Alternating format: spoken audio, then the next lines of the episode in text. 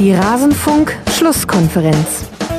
Und so mit jeder äh, vergebenen Torchance, mit jeder Aktion des gegnerischen Torhüters ist gefühlt das Selbstvertrauen von Bielefeld gestiegen und unsere sind nach unten gegangen. Und wir haben dann auch zweite Halbzeit immer wieder alles versucht, hatten die aussichtsreiche Situationen, sind über Außen durchgekommen, sind durchs Zentrum durchgekommen und haben aber heute einfach äh, dann kein Tor erzielt. Alles zum letzten Bundesligaspieltag. Oliver Glasner von Eintracht Frankfurt war das gerade, den ihr da im Intro hören konntet, liebe Hörerinnen und Hörer, nach dem 0 zu 2 gegen Arminia Bielefeld. Und damit hallo und herzlich willkommen in Rasenfunk Schlusskonferenz Nummer 346. Mein Name ist Max Jakob Ost. Ich bin der Edgenetzer auf Twitter. Wir wollen heute sprechen über den 20. Spieltag der Männerbundesliga mit Schwerpunkt auf, ihr habt es alle erraten, Eintracht Frankfurt. Und nicht nur dazu freue ich mich sehr zu begrüßen Alicio Tietje zum 18. Mal im Rasenfunk von ran.de. Ihr kennt sie natürlich. Ihr folgt ihr hoffentlich schon alle auf Twitter als @sportslandalice. Hallo Alice. Hallo und herzlich willkommen. Danke für die Einladung. Auch zum 18. Mal freue ich mich sehr. das ist schön, ja. Auch wenn es, äh, wir hätten es wissen müssen. Wir haben Anfang Januar, glaube ich, schon den Termin gemacht und es war klar, die Eintracht, sie wird verlieren. Das ist der Fluch, der Rasenfunkfluch. I'm sorry, liebe Eintracht-Fans. Es tut mir so leid. Ich würde es auch gerne lieber anders haben. Es hat uns noch die Ed Fräulein Lisa herausrecherchiert, dass von den letzten neun Besuchen die Eintracht nur dreimal gewinnen konnte und viermal musstest du nach einem Spiel oder durftest nach einem Spiel gegen Mainz sprechen. Weiß ich jetzt gerade nicht, wie man das bewerten will. Aber ja, ich werde dich trotzdem weiter einladen. Tut mir leid, die Eintracht muss die Punkte wann anders holen. Wir machen jetzt einfach nur noch kurzfristige Termine aus. Wenn die Eintracht gewonnen hat, komm ich. Ah. Ansonsten musst du dir einen Ersatz suchen im Vorfeld. Ich musste dieses Spiel im Real Life schauen. Es war nicht schön. Okay, ja, das tut mir tatsächlich sehr leid. Das war schon am Freitagabend. Schwer zu ertragen aus Eintracht-Sicht, glaube ich. Aber wir sind ja heute auch hier nicht alleine. Wir werden auch nicht alleine über Eintracht Frankfurt sprechen, sondern ich freue mich sehr, hier an Katrin Rose begrüßen zu dürfen. Sie hat auch einen eigenen Podcast, Rose und Cremant, ein feministischer Podcast, werde ich in den Shownotes verlinken. Ihr könnt ihr folgen auf Twitter, dort heißt sie Rose wie die Blume. Und ich freue mich sehr, dass sie hier ist. Hallo an Katrin. Hallo in die Runde und äh, ich freue mich aufs Debüt. Äh, mit den 18 Mal kann ich nicht mithalten, aber ich freue mich trotzdem sehr. Ja, das ist schön. Wir freuen uns auch, dass du hier bist. Wir wollen gleich alle Partien des Spieltags besprechen. Vorher bedanke ich mich aber noch ein paar, ein paar Leuten und zwar in diesem Fall bei Manu T25, bei Krebstierchen, Daniel, bei Heiko, bei Propi, bei Gummipunkt, bei Zackbum, bei Svenem, bei Taps dem Bären, bei Birgit Poldi und bei Bartolin. Sie alle sind Rasenfunk-Supporterinnen und Supporter. Der Rasenfunk ist Werbe, Paywall und Sponsoren frei. Hier wird nur für uns selbst geworben und ihr könnt uns unterstützen unterstützen finanziell und davon wird hier alles bezahlt. Die Honorare der Gäste. Mein Lebensunterhalt ist der Rasenfunk, rasenfunk.de slash supportersclub. Da erfahrt ihr, wie ihr uns unterstützen könnt. Ganz herzlichen Dank an alle, die das schon getan haben bis hierhin. Dann gibt es noch eine Reihe von Ankündigungen, die ich zu machen habe. Die erste davon ist die aller, allerwichtigste. Leute, ihr habt es mitbekommen. Wir haben eine Registrierungsaktion mit der DKMS äh, durchgeführt. Wir wollen Blutkrebs äh, besiegen. Alle zwölf Minuten erhält in Deutschland äh, statistisch gesehen jemand eine Blutkrebsdiagnose. Unter dkms.de slash Rasenfunk könnt ihr euch registrieren oder wenn ihr schon registriert seid, jemanden aus eurer Umgebung dazu animieren, sich dort zu registrieren. Und jetzt wird es ernst. Und zwar nicht mehr nur, weil es irgendwie um darum geht, welcher Fußball-Podcast hier die meisten Registrierungen sammelt, sondern es läuft eine Wette mit 390. Enzo hat uns herausgefordert, wenn er mehr Registrierungen über 390 hinbekommt als wir über den Rasenfunk, dann wird er mal hier an meiner Stelle moderieren. Und das könnt ihr nicht zulassen, liebe Hörerinnen und Hörer, so sehr ich Enzo liebe. Also rasenfunk.de slash, nein, dkms.de slash rasenfunk, da fängt es ja schon mal hervorragend an. Macht unbedingt mit, wir haben die 500 schon fast voll, ich freue mich total. Und dann wollen wir doch mal sehen, wer die stärkere Community hat, 93 oder der Rasenfunk. Und dann sind in der letzten Woche noch eine Reihe von Sendungen erschienen. Es ging los mit einer Ligatour. Wir haben wieder auf die europäischen Top-Ligen geguckt. Dann gab es ein Tribünengespräch mit dem Titel Mini-Hops in der Provinz. Da geht es um Bezahlkultur im Amateurfußball. Habe ich gesprochen mit Wigbert Löhr und Arne Steinberg von, die, von der ARD, von Eye Opening Media, die die entsprechende Recherche gemacht haben. Und am Freitag ist noch erschienen ein Kurzpass zum Afrika Cup. Das heißt, ihr wurdet wirklich reichlich beliefert mit Podcasts in der letzten Woche. Deshalb wird jetzt auch in dieser Woche erstmal kein Kurzpass erscheinen. Habt ihr ein bisschen die Zeit, das alles nachzuhören? Und das sollte ja auch ganz gut dann euch durch die Woche und durch die Länderspielpause, die für uns ohne Länderspiele stattfindet, dann tragen. So, das soll jetzt aber reichen mit der Vorrede. Jetzt wollen wir blicken auf den 20. Spieltag dieser Männerbundesliga und wir beginnen heute von oben mal wieder, damit wir uns zum richtigen Zeitpunkt dann auch Eintracht Frankfurt widmen können. Und oben, da steht immer noch der FC Bayern. Es ist nicht ganz so verwunderlich. Er hat weiter sechs Punkte Vorsprung auf Borussia Dortmund und vor allem für den Gegner der Bayern war es eine harte Woche. Das ist nämlich die Hertha gewesen. Erst die Niederlage im Derby gegen Union im DFB-Pokal, dann wütende Fans auf dem Trainingsgelände und dann dieses Spiel gegen den FC Bayern, der angetreten ist mit allem, was offensiv so im Kader verfügbar war. Am Ende stehen 30 zu 5 Schüsse und Tore von Tolisso, Müller, Sané und Nabri. Da Kehlenkamp nach einem Fehler von Upamecano auch treffen kann, gibt es immerhin noch einen Ehrentreffer. Endstand 1 zu 4. Dazu noch ein paar aberkannte Tore, allerdings alle auch regulär aberkannt. Also eine deutliche Niederlage, Alice, wo sich die Frage stellt, was ist zu dieser Partie zu sagen? Gibt es da irgendwelche neuen Erkenntnisse über eine der beiden Mannschaften? Och, neue Erkenntnisse weiß ich nicht, also weil es ja genauso gekommen ist, wie man es irgendwie auch ein bisschen erwartet hat. Ich fand es überraschend, wie schwer die Hertha in die Partie gekommen ist. Also gut, manche sagen, sie sind nie angekommen, aber ähm, ich finde, dass die Bayern zu Beginn, die ja quasi die Hertha förmlich überrannt hat und so viele Chancen hintereinander hatte, wo man überhaupt nicht, wo man schon dachte, oh, oh, das geht jetzt aber richtig schief. Ähm, ich fand, dann hat sich die Hertha so ein bisschen irgendwann gefangen und genau dann kam auch äh, das Tor von Tolisso. Mhm. Und ähm, ja, also ich fand, es waren sehr viele Ungenauigkeiten bei der Hertha am zum Start und sehr viel wenig sozusagen, wo man aufbauen konnte, wo man sich Selbstbewusstsein auch holen konnte, ähm, haben ja dann auch Glück oder naja, zu Recht wurde der erste Treffer nicht ab, äh, nicht anerkannt, aber ähm, das ja mir haben da auch die Entlastungen gefehlt ein bisschen von der Hertha zu Beginn. Also gut, ich meine, sie kamen am Ende nicht so richtig wirklich im Verlauf des Spiels, aber ja, es war schon schon schwer. Ähm, und so kann man halt irgendwie gegen die Bayern dann auch nicht ähm, nicht spielen. Und dann frage ich mich halt auch so ein bisschen, naja, also bis zum 1-0, nach dem 1-0 ging es ja eigentlich noch und dann kassierst du gegen die Bayern so ein Freistoßtor, wo du ja. so schlecht mhm. stehst und das musst du halt einfach, wenn du da unten drin stehst, dann musst du die Standards verteidigen. Und ich habe mir lustigerweise auch mal geschrieben, weil ich auf Seiten vom FC Bayern einmal markiert habe, dass da gab es doch die Szene, wo sie drei Eckbälle hintereinander hatten, die alle gleich waren und alle unerfolgt. Da habe ich mich schon drüber aufgeregt bei Bayern, dass sie das äh, so schlecht äh, oder nicht variiert haben, weil dass die die Qualität haben, Eckbälle zu variieren, wissen wir. Aber ähm, gleichzeitig kannst du halt aus härter Sicht so dann auch nicht den Freistoß verteidigen, weil wenn ähm, Müller da nicht zur Stelle ist, dann ist es, äh, nee, Tolisso nicht zur Stelle ist, dann, also, boah, ich fand's schwierig. Also es war nee, Müller war's, Müller, ja genau, Müller genau. und da steht ja, dahinter steht ja dann auch noch Süle, der auch noch einnetzen kann, glaube ich. Also, ja, ich fand's, fand's sehr schwierig und irgendwann war ja auch, also es waren, ich glaube in der, ich habe mir aufgeschrieben, in der 20. Minute oder sowas, ist, nee, in der 10. Minute ist Hertha zum ersten Mal in der Nähe vom Strafraum gewesen. Ähm, und dann musst du dich halt auch nicht wundern, dass das dann so läuft. Die Bayern hätten aus ihren Chancen noch wesentlich mehr machen können. Ähm, aber ja, am Ende ein deutlicher Sieg für die Hertha schwierig, finde ich. An Kathrin, würdest du es auch so kritisch sehen? Ich würde mal die These in den Raum stellen, also das, das, was Alice angesprochen hat, ist richtig, vor allem das mit dem Freistoß.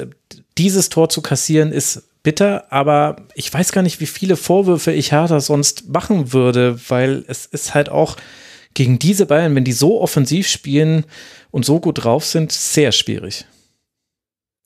Ja, das schon, aber ich äh, glaube halt, das Grundproblem ist, wenn du dann auch noch diese einfachen Fehler machst. Also, dass, dass die Bayern in der Form und auch wie die heute gespielt haben, also enorm hoch gestanden. Ähm, ich glaube, in der ersten äh, Halbzeit da waren Süle und Pavard zwar schon noch in der eigenen Hälfte, aber schon so an der Mittellinie gekratzt und in der zweiten war es ja teilweise nur noch Neuer, ähm, der, der in der Hälfte stand.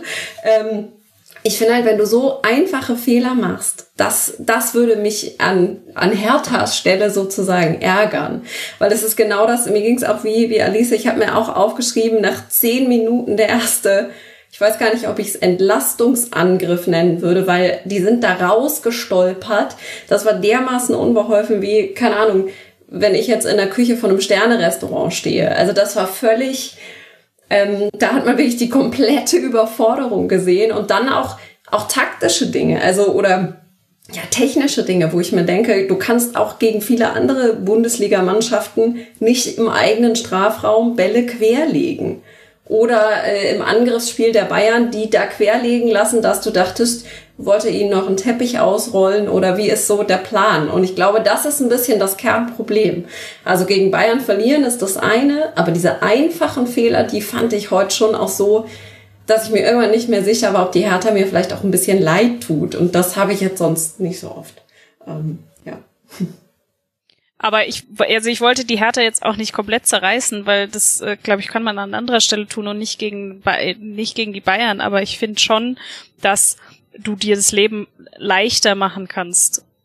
Und das haben sie meiner Meinung nach eben mit vielen Ballverlusten, mit im Spielaufbau nicht getan. Und danach müssen sie sich auch zu Beginn bei Schwolo bedanken, dass es mhm. nicht schon höher, dass sie nicht schon höher zurückliegen oder früher auch. Ähm, dass der dann ausgerechnet den Fehler da macht, das ist irgendwie, finde ich, passt so ein bisschen ins Bild. Dafür kann er aber auch nicht viel, weil er davor eben gut gehalten hat, finde ich. Und dann mach, also mein Problem ist, du kannst vier Tore gegen die Bayern kassieren, aber du müsstest halt, darfst es ihnen halt trotzdem nicht so leicht machen. Ich glaube, ich spiele dann ein bisschen mal den Anwalt von Hertha ohne dass ich damit sagen will, irgendetwas von dem, was ihr gesagt hätte, wäre falsch. Ich glaube, es ist einfach nur eine Frage der Gewichtung. Ich glaube, mit äh, Dardai, Boyata und Gechter, Gechter gibt sein Startelfdebüt in der Innenverteidigung und dann noch Mittelstädt und Pekarik auf den Außen. Also ja, man hätte viele Dinge besser machen können. Was ich äh, schwierig fand, war, wie wenig Druck auf die Außenspieler der Bayern war bei Flanken von ihnen und wie ungeordnet man dann dennoch im Zentrum stand. Das ist allerdings auch so ein klassisches Fünferkettenproblem, weil du nicht doppeln kannst. Also mit einem, mit einem 4-4-2 zum Beispiel hättest du immer den Abwehrspieler und noch einen Außenspieler, der helfen kann bei diesen Flanken. Im 5-3-2 hast du halt nur Mittelstädt und Pekarik und die müssen sich halt entscheiden, rücken sie jetzt rauf und riskieren den Pass hinter sich in ihren Rücken oder stehen sie so ein bisschen passiv einfach und versuchen, die Flanke zu blocken. Also das kann man kritisieren, aber ich muss sagen, ich habe schon auch viele Dinge gesehen, wo mich die Hertha positiv überrascht hat, weil hinter der Hertha liegt wirklich eine schwache Phase. Mit dieser Aufstellung dann in keiner Phase des Spiels sich hängen zu lassen, in keiner Phase des Spiels auch so komplett auseinanderzubrechen. Und ja, ich weiß, es hätte auch ein 6-1 werden können oder ein 7-1. Also es hört sich so ein bisschen paradox an. Aber ich fand, da waren schon manche Dinge ganz okay für Herthaner Verhältnisse. Und ich will die Mannschaft sehen, die bei diesem Gegenpressing von Bayern sich irgendwie hinten rausspielt. Ich fand, also das ist vielleicht dann eher mein Fokus. Ich fand, dass Bayern brutal offensiv war. Also das war ja fast schon albern. Das war so ein 3-1-5-1 oder so ein 3-1-6. Kimmich war so der, der zentrale Anker, der hat den alleinigen Sechser gespielt, hatte 154 Ballkontakte, hat sieben Torschussvorlagen herausgespielt, eine 91-prozentige Passquote. Der war brutal und dann standen alle anderen entweder in der letzten Kette von Hertha oder kurz davor. Das heißt, es gab immer Anspielstationen, entweder zwischen den Räumen oder auch ganz, ganz viele Bälle hinter die Kette, die auch viele davon extrem gut geschlagen waren. Also da gab es kaum mal einen Ball, der ins äh, Ausgegangen ist, weil er zu lang geschlagen war. Und das Aber fand ich so gut, ist doch schwierig, das zu verteidigen. Ja, natürlich, aber das lässt die Hertha ja auch zu. Also ich meine, so krass offensiv kann, können die Bayern auch nicht gegen jede Mannschaft spielen. Warum? Ja, Weil es nicht alle so zulassen. Also das, sonst würden sie es ja immer machen, wenn es so einfach in Anführungszeichen wäre. Also ich finde, da muss man schon, also ich, ich finde es schön, dass du die Hertha versuchst, da irgendwie so ein bisschen rauszunehmen. Und wie gesagt, ich finde es jetzt auch nicht, ich fand es jetzt auch nicht unterirdisch, aber trotzdem, da darfst du eigentlich es nicht zulassen, dass die Bayern so hoch stehen, weil du musst Nadelstiche setzen und du musst denen eigentlich mhm. auch ein bisschen zeigen, okay, wir können auch was in der Offensive und wir äh, rücken auch mal in euren Strafraum vor. Also stellt euch bitte nicht alle nach vorne. Aber das gab's ja eigentlich kaum.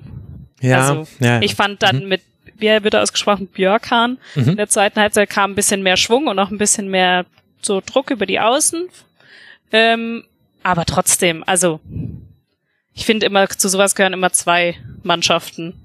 Und da kann man die Härte dann auch nicht ganz rausnehmen aus deinem ja. Plädoyer.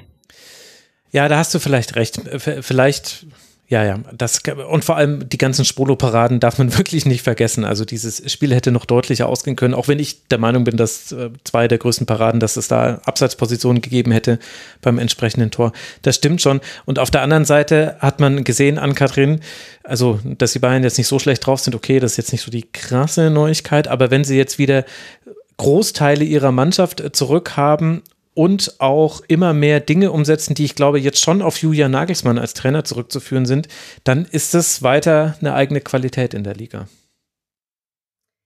Das glaube ich auch. Ich würde es gerne noch um einen, einen Punkt ergänzen, weil in dieser Bayern äh, 11 und auch von denen, die da immer an, an riesigen Namen auf dem Platz stehen, ähm, gehen, finde ich manchmal so ein paar andere unter. Und ähm, Musiala ist ja relativ spät heute ins Spiel gekommen, in der 80. glaube ich. Aber tatsächlich hat der mir enorm gut gefallen. Also der hat, ähm, ich setz, dachte einfach, ich, ich, ich werf noch mal was anderes rein. Mhm. Ähm, der hat sich auf der linken Seite zweimal wahnsinnig äh, gut durchgesetzt. Dann kommt halt das Zuspiel nicht an. Ähm, und ich weiß, ich habe es mir in dem Moment aufgeschrieben, wo dann dieses, äh, dieses 5 zu 1 äh, fiel, was nicht galt. Aber ich finde, der hat in den letzten zehn Minuten trotzdem, obwohl das Spiel davor ja schon sehr gut war, der Bayern, äh, nochmal irgendwie ähm, für eine Belebung gesorgt. Und das finde ich, oder für ein Beleben gesorgt. Und das finde ich in einer so hochkarätig besetzten Bayern-Mannschaft, ähm, da reinzukommen, ja, wissen wir alle, Nationalspieler, dies, das, aber da trotzdem nochmal so einen Akzent zu setzen in so einer Mannschaft, ähm, das hat mir enorm gut gefallen. Den, den wollte ich nochmal erwähnt haben. Ja, sehr richtig. Und äh, ja, auch so eine Qualität, die Musiala mitbringt, die eben nicht alle in gleicher Form haben. Also dieses Dribbling auf engen Raum. Ich fand Leroy Sané hatte da so ein paar äh, Situationen. Der hatte auch so seine persönlichen Sané-Minuten. Das war Anfang der zweiten Hälfte. Da hat er irgendwie äh, zwei Fernschüsse, einmal ein Dribbling und quergelegt und dann irgendwie nochmal ein Fernschuss. Und ich glaube, dann hat Lewandowski gesagt, also jetzt so langsam darfst du dann auch mal wieder passen und nicht mal alles alleine machen. Aber das stimmt, Musiala hat da schon eine Qualität, die herausgestochen ist in wirklich einer äh, starken Bayern-Mannschaft. Also wir könnten jetzt über jeden sehr lange sprechen. Das war einfach ein gutes Spiel der Bayern, muss man sagen. Ich will auch noch einen herausstellen. Na, logisch. Mir hat Tolisso sehr gut gefallen. Ich fand, der mhm. ist immer sehr stark Stimmt. auch äh, eingerückt und äh, hat sich dann auch mit seinem Tor belohnt. Ähm, ich fand, der hat eine starke Leistung gebracht. Ähm, der ist mir, ich finde, der ist ein Spieler, der oft auch so ein bisschen in so einem Spiel untergeht, weil andere herausstechen, aber ich fand, das war so ein bisschen auch äh, sein Spiel. Ähm, hat mhm. mir gut gefallen. Ja, sehr ich gut. fand so ein bisschen, was die Bayern, wo sie ein bisschen so aufpassen müssen. Ich weiß nicht, ob du es auch so oder ihr es auch so gesehen habt. Nach den Wechseln da so um die 70. rum fand ich, war es so ein bisschen unsortiert. Also klar, das Tor dann von Upamecano war auch unglücklich, aber ich hatte das Gefühl, da war so ein bisschen ähm, ja, Unordnung, weil noch nicht jeder wusste, wo er eigentlich hin soll und welche Aufgabe er so hatte. Äh, das war so das Einzige, was mir sozusagen negativ insofern aufgefallen ist. Ja, ich glaube, das kommt auch ein bisschen daran, wie gut ansonsten die Struktur gestimmt hat. Also ich habe irgendwann mir angefangen aufzuschreiben, wer alles schon mal auf der Sechserposition stand, wenn Kimmich vorgeschoben hat, weil der ist gerne mal ins Dribbling gegangen. Und da standen Thomas Müller, Leroy Sané, Serge Gnabry stand da. Einen habe ich gerade noch vergessen. Ah ja klar, Tolisso hat logischerweise auch mal abgesichert. Also das hat Bayern wirklich sehr gut gemacht. Und was ich total auffällig finde, ist, wie oft jetzt mit zwei Kontakten gespielt wird. Also die Bayern haben schon dazu geneigt, häufig mit einem Kontakt zu spielen, gerade in so engen Situationen, wo sie das Gefühl haben, da kombinieren wir uns jetzt schnell durch. Und äh, Julian Nagelsmann ist aber ein Fan von zwei Kontakten.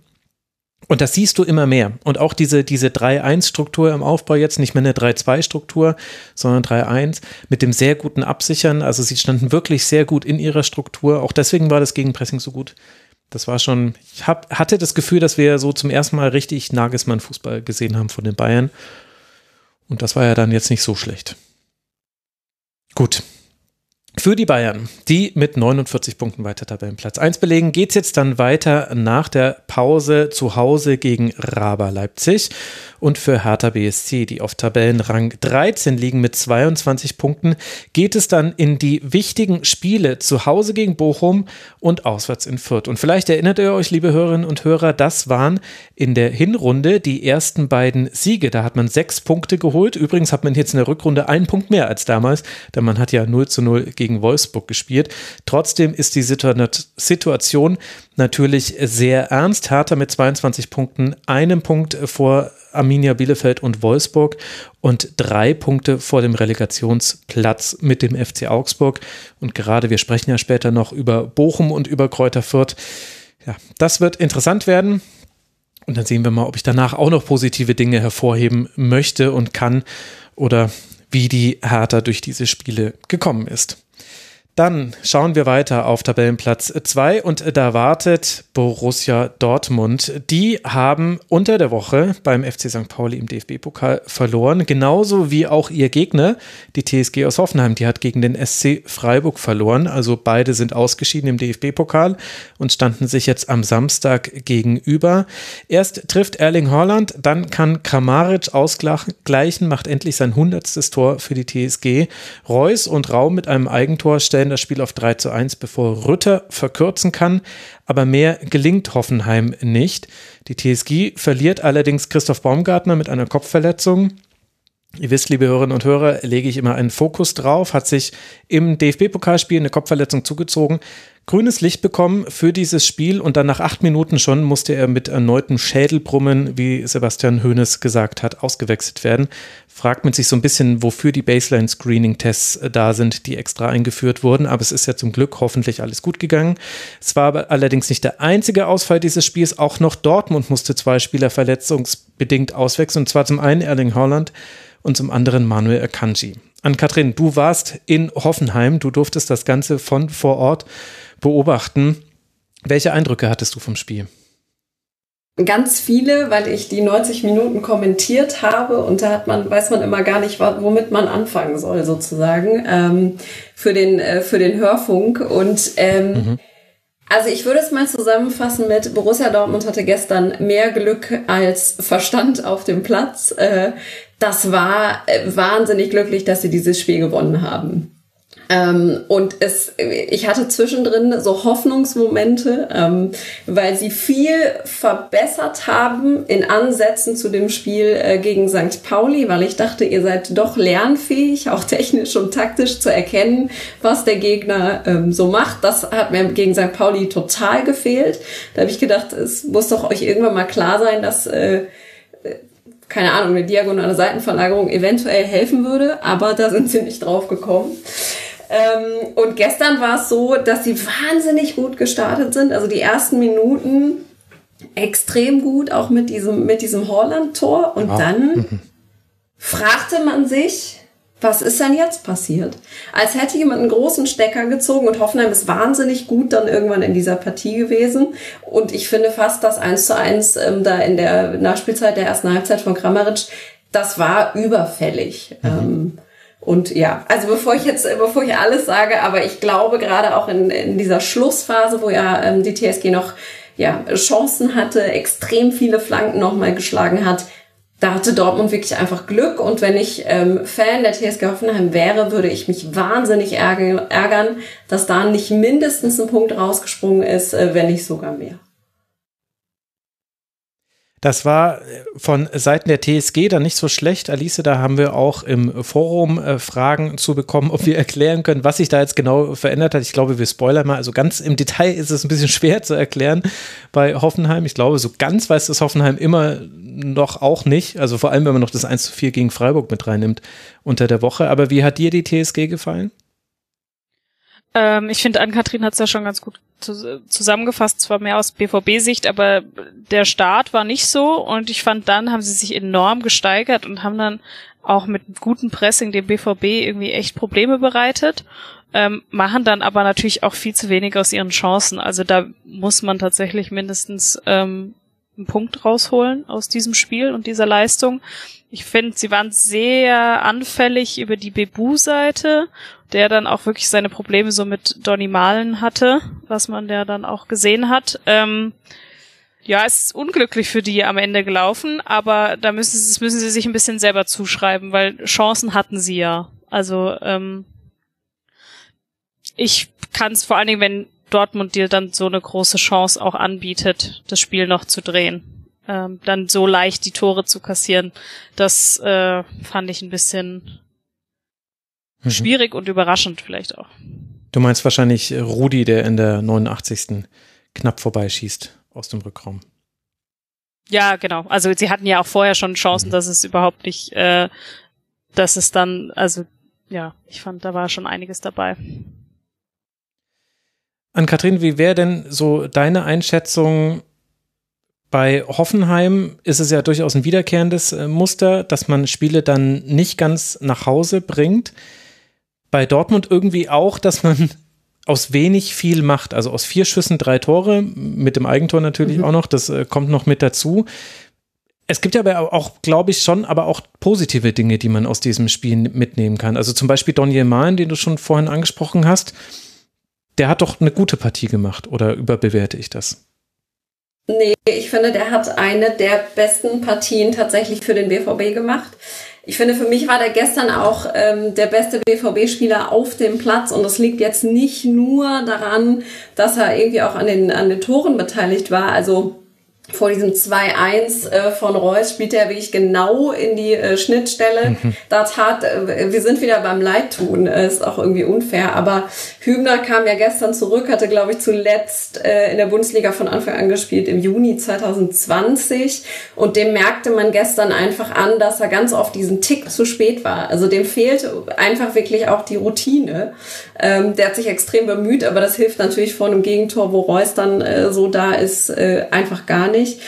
Und Malen finde ich auch bei diesem Eigentor von, von David Raum, da hat er den ja auch einfach unter Druck gesetzt. Also er hat das Ding so scharf reingespielt, dass der Raum den halt wahnsinnig unglücklich da reindrückt. Ähm, also ich fand, er hat eines der besten Spiele im BVB-Trikot gemacht und ich würde, ähm, ich weiß jetzt nicht, ob es Widersprechen ist, ähm, weil Alice gesagt hat, sie waren extrem anfällig über die Bebu-Seite.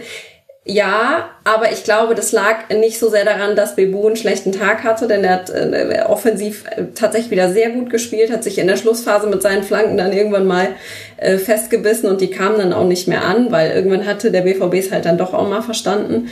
Ähm, aber ich würde eher sagen, dass Malen da einfach sehr gut war ähm, und würde es nicht so sehr, würde es vielleicht nicht so sehr äh, Bebu ankreiden.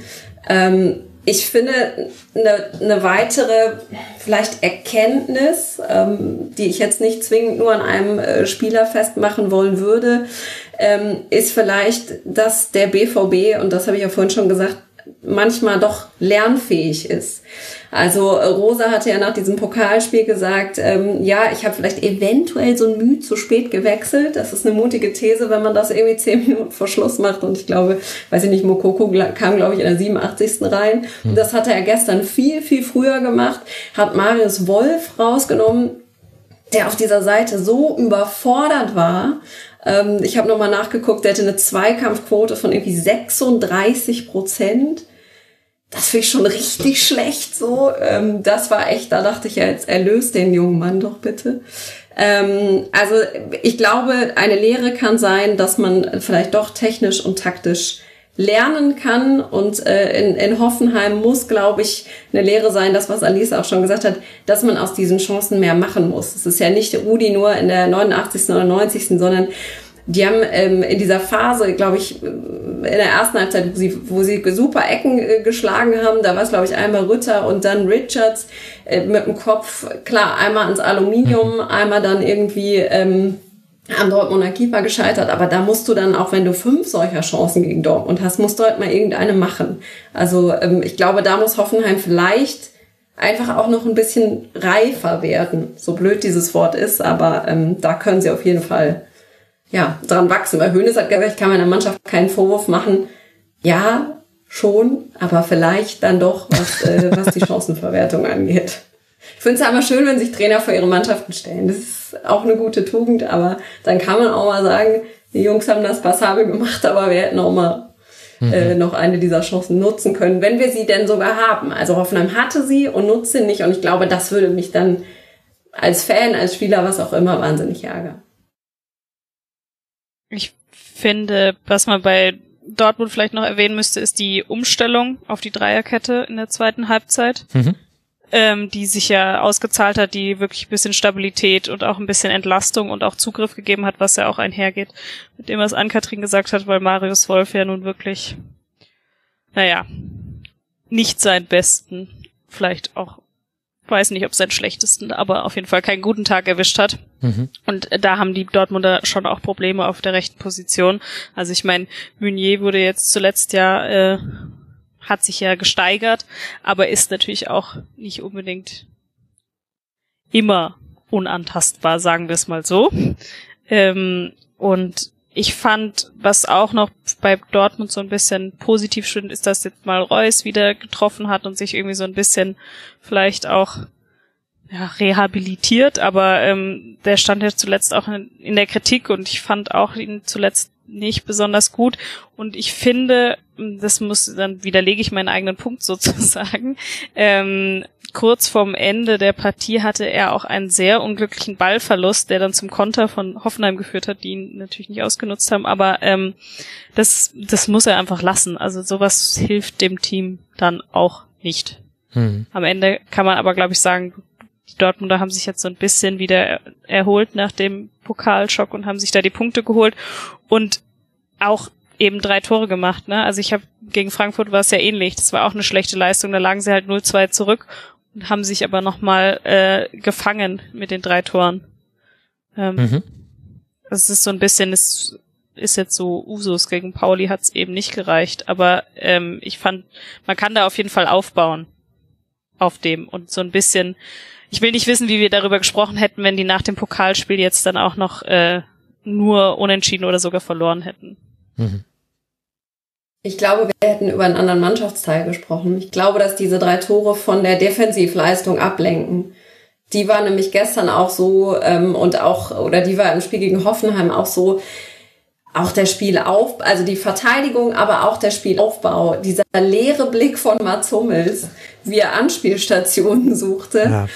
Ähm, ich glaube, dann würden wir vielleicht darüber sprechen. Aber das ist natürlich gut, wenn du vorne äh, Lebensversicherungen mit einem Zopf hast, die irgendwie dann doch treffen und die anderen eben auch. Ähm, dann lenkt das vielleicht ein bisschen davon ab. Aber ich glaube, das Defensivproblem bei Borussia Dortmund ähm, könnte in den kommenden Wochen mit den Gegnern, die da kommen, noch größer werden. Ich möchte nicht unken, aber ich glaube, dass es Mannschaften gibt, die das besser nutzen können.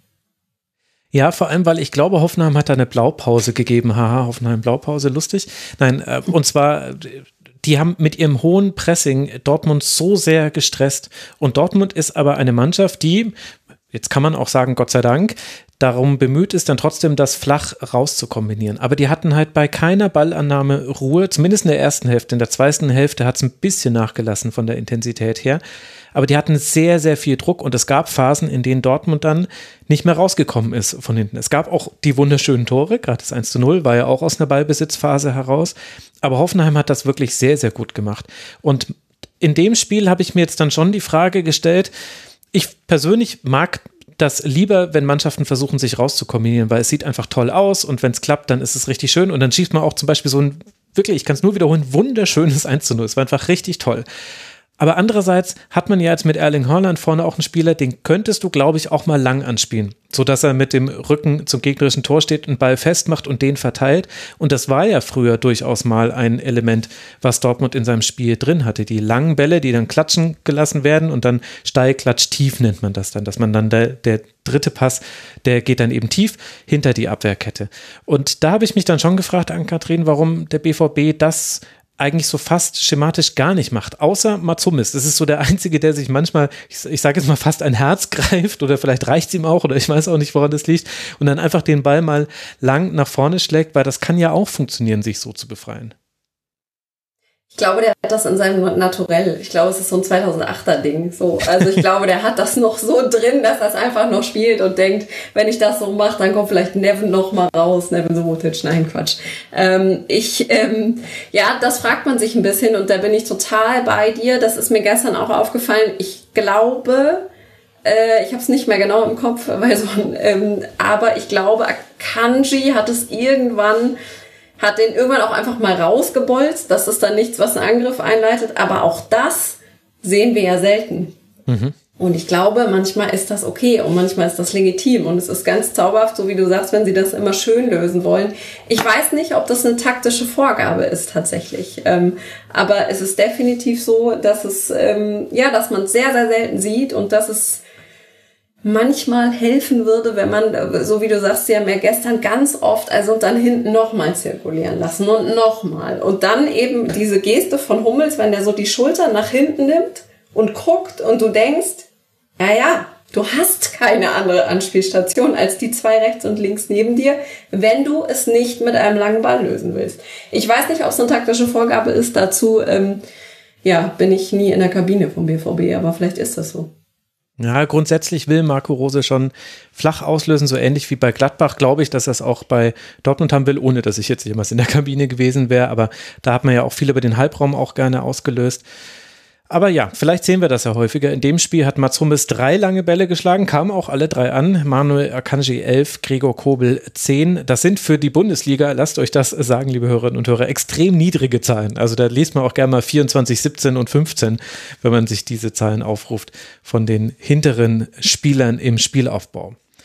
Für Dortmund. Aber weil du es ja. gerade sagst, Entschuldige, dass ich dich unterbreche. Es gibt ja viele Trainer, die eine gewisse Art und Weise spielen wollen. Und wir kommen ja nachher auch noch zu den Vereinen, wo es dann halt trotzdem nicht funktioniert. Also ja. ohne jetzt auf Gladbach spoilern zu wollen, aber Wir ja. reden noch drüber wahrscheinlich. Ja, ich glaube, das wird heute noch äh, häufiger zur Sprache kommen, auch gerade Trainer jetzt vor dieser Unterbrechung. Die Dortmunder also mit sechs Punkten Rückstand weiter auf Rang 2. Man hat beruhigende acht Punkte Vorsprung auf Rang 3.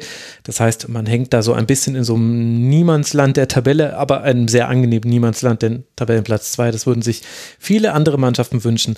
Es geht jetzt dann interessant weiter für Dortmund nach der Pause und zwar im Heimspiel gegen den Tabellendritten und das ist Leverkusen. Da werden die beiden also aufeinandertreffen. Danach geht es an die alte Fasterei, bevor man zu Hause gegen die Glasgow Rangers spielt. Also interessanter Spielplan für Dortmund und für Hoffenheim, die mit dieser Niederlage auf Rang 7 abrutschen bei 31 Punkten verbleiben, geht es jetzt dann zu Mainz und dann zu Hause gegen Arminia Bielefeld. Das sind die nächsten beiden Gegner der TSG, die punktgleich sind mit den sechs platzierten Leipzigern, zwei Punkte hinter Freiburg auf Rang 5 und drei Punkte hinter Rang 4. Also alles immer noch schön eng. Ihr kennt das aus den letzten Spieltagen, liebe Hörerinnen und Hörer. Dann wollen wir uns doch auch mal kurz mit Leverkusen beschäftigen, dem nächsten Gegner der Dortmunder. Mit 5 zu 1 gewinnt Leverkusen gegen den FC Augsburg und es hätte noch deutlicher werden können, hätte Gikiewicz nicht bis auf wenige Ausnahmen einen sehr guten Tag erwischt. Dreimal Diaby, einmal Bellarabi und einmal Alario machen die Tore für Leverkusen.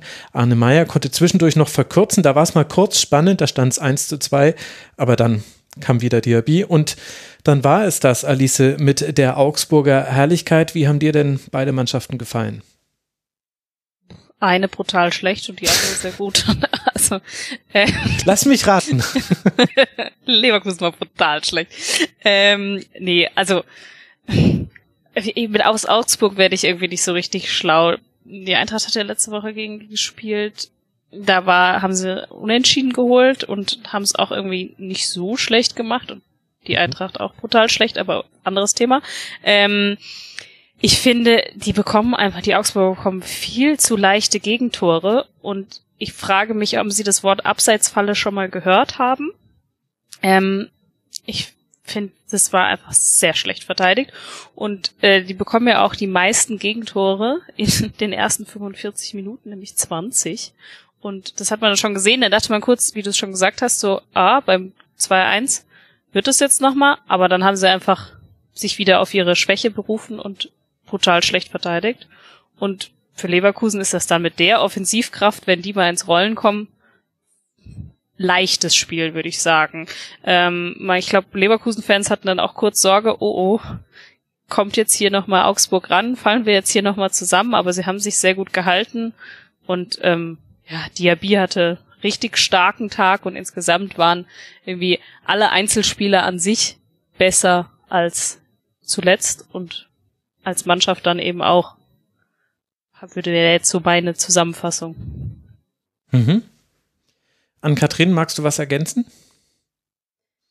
Ja, eigentlich nur noch eine Szene, die das vielleicht ein bisschen unterstützt. Also das, was Alice gesagt hat zur Defensivarbeit, ich fand das mit am krassesten fast beim 4 zu 1 von Leverkusen, wo der Spielaufbau bei Radetzky beginnt und dann die Augsburger sich das mal so angucken, was dann mit ihnen geschieht.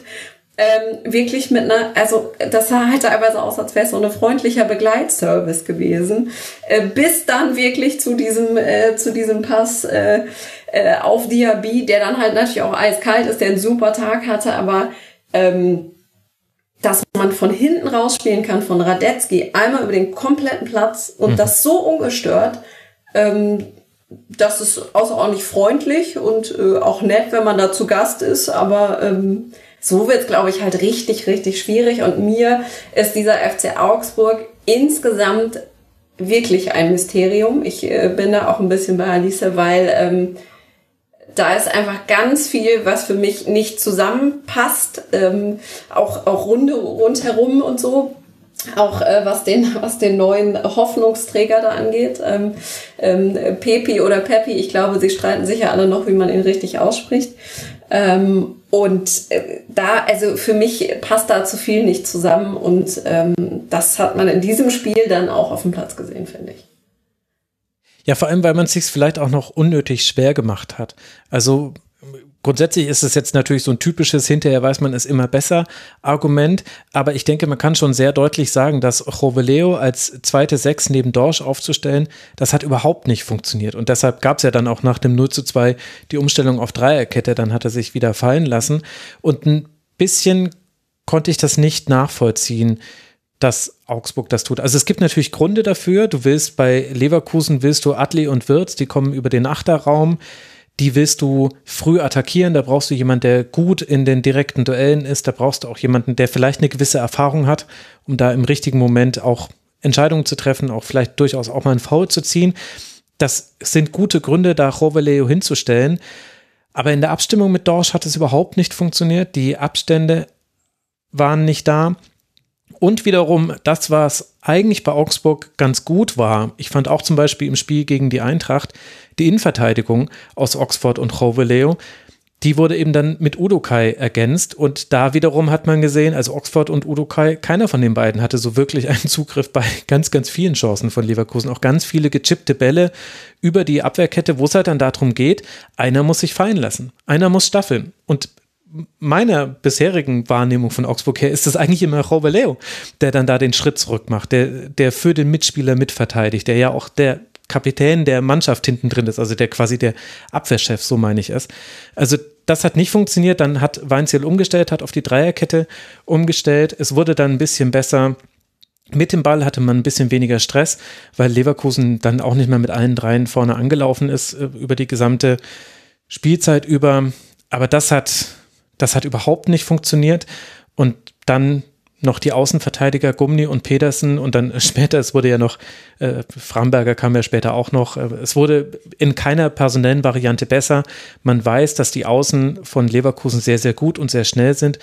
Aber was Frimpong zum Beispiel gemacht hat auf seiner Seite, da kann man sagen, extrem gutes Spiel von Frimpong, das war es definitiv auch. Aber auch sehr wenig dagegenhalten von Augsburg. Und das hätte ich ehrlicherweise nicht erwartet dass man sich da so auseinanderspielen lässt. Ich dachte, Augsburg spielt das wahnsinnig konservativ, tiefes 4-4-2, weil man ja weiß, du willst Leverkusen nicht den Raum geben, in dem sie ihr Tempo aufnehmen können. Stattdessen spielt Augsburg da mit so einer komischen Doppelsechs, die keinen Zugriff kriegt, wird ständig überchippt mit Bällen hinter die Kette, verliert in der Anfangsphase jedes Duell auf den Außen. Boah, das war echt, also da hätte Leverkusen auch richtig, also 5 zu 1 war ja sehr deutlich, aber die Tore kamen ja erst hinter raus. Man hätte das schon in der ersten Hälfte wirklich deutlicher gestalten können von Leverkusener Seite. Das war schon gebrauchter Tag, sagt man dann, glaube ich, für Augsburg. Hast du was gelesen, warum Weinziel das gemacht hat mit Rovelo? Ja, also ich, also gelesen habe ich nichts dazu. Ich vermute, ähm, du, du musst es, glaube ich, mit Florian Wirtz beantworten. Also ich glaube, äh, der Faktor, den du aus dem Spiel nehmen musst, also Wirtz, Diaby und Schick, das sind die drei X-Faktoren. Ja, genau, und das hat nicht geklappt. Ich, ich kann es mir nur so erklären, dass du Roboleo vorziehst. Vielleicht Aber warum nimmst du denn gerade deine Stabilität raus? Also, wie du ja, schon gut, gesagt weil Udo hast, Kai halt ist ja schon irgendwo, da war. Also, ja, aber der ist ja schon die, ja. der Anker, so, der die Stabilität gibt. Und also, wie gesagt, gegen die Eintracht haben die nicht so viel zugelassen. Ähm, auch ein anderes Mannschaft, aber trotzdem ähm, wundert mich das. Ja, das stimmt. Vielleicht hängt es auch mit Arne Meyer zusammen. Also Arne Meyer ist dann auf dem Flügel rausgerutscht, hat ehrlich gesagt auch nicht funktioniert. Aber, also obwohl er jetzt das Tor gemacht hat. Ähm, aber vielleicht, weil die Kombination aus Dorsch und Meier, die hatte ja auch gegen die Eintracht auch manche Probleme, hat generell schon Probleme. Vielleicht ging es eher vor allem darum, Meier rauszuziehen aus seiner Position und zu ersetzen.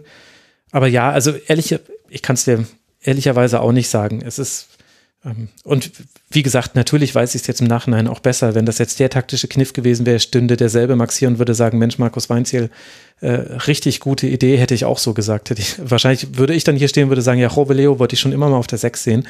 Jetzt stehe ich halt da und sage, Roveleo auf der 6 hat überhaupt nicht funktioniert. Aber ja, ich glaube schon, dass du sagen würdest, äh, dass es dich verwundert hat, aber dass der Kniff aufgegangen ist, aber dass du trotzdem Rovolo in der Innenverteidigung besser findest. Also ja, vielleicht.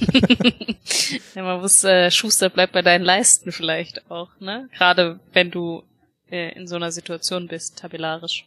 Ja, vor allem es gibt, finde ich, eine Sache bei Augsburg, die würde mir, glaube ich, sogar noch mehr Sorgen machen als die Defensive. Denn gegen Leverkusen, da kannst du auch mal wenn da Dinge funktionieren bei Leverkusen, dann wird es auch für viele Mannschaften sehr schwierig. Aber was mir tatsächlich ein bisschen Sorge machen würde, ist, das habe ich nämlich auch schon im Spiel gegen die Eintracht in Teilen beobachtet, in der Offensive gibt es immer wieder Einzelaktionen, die überhaupt keinen Sinn ergeben. Also wo es einfach keinen Sinn ergibt, dass derjenige Spieler sich denkt, ich schieße jetzt oder ich gehe jetzt ins Dribbling. Und zwar von jedem. Von Dorsch hast du manchmal ganz komische Aktionen in der Offensive. Äh, Arne Meyer nimmt sich gerne mal einen Schuss, wo du dir denkst, klar, den kannst du machen, aber auch bei dir mit deiner Schusstechnik geht da nur einer von 20 rein. Willst du jetzt wirklich noch 20 Mal schießen oder wollen wir es nicht nochmal mit dem Pass in den Strafraum probieren? Zekiri ist in diesem Spiel, ich glaube, dreimal in so hoffnungslose Dribbling-Versuche gegangen, dass man, also dem wollte ich fast eine Schokolade zuwerfen. Hier, also der, der hat, das war, das war so völlig, also hat keinen Sinn ergeben. Und das ist, glaube ich, ein Problem. Das muss nämlich Augsburg rausbekommen, denn das hat dann nichts mehr mit Leverkusen zu tun, sondern nur mit dem FCA selbst. Und Relegationsplatz, Rang 19 ist es jetzt nach diesem Spieltag. Ein Punkt Vorsprung auf den VfB auf Rang 17. Da würde ich genau drauf gucken und ich glaube, das ist jetzt so eine der Aufgaben, die Markus Weinzierl hat in den nächsten zwei Wochen. Aber also ich finde, das mit den Schüssen ist ja so ein bisschen, wie du jetzt bei Rob Low gesagt hast, ne? Wenn sie nicht schießen, dann sagst du ja, warum ziehst du nee, ab, nee. wenn es nicht erfolgreich ist.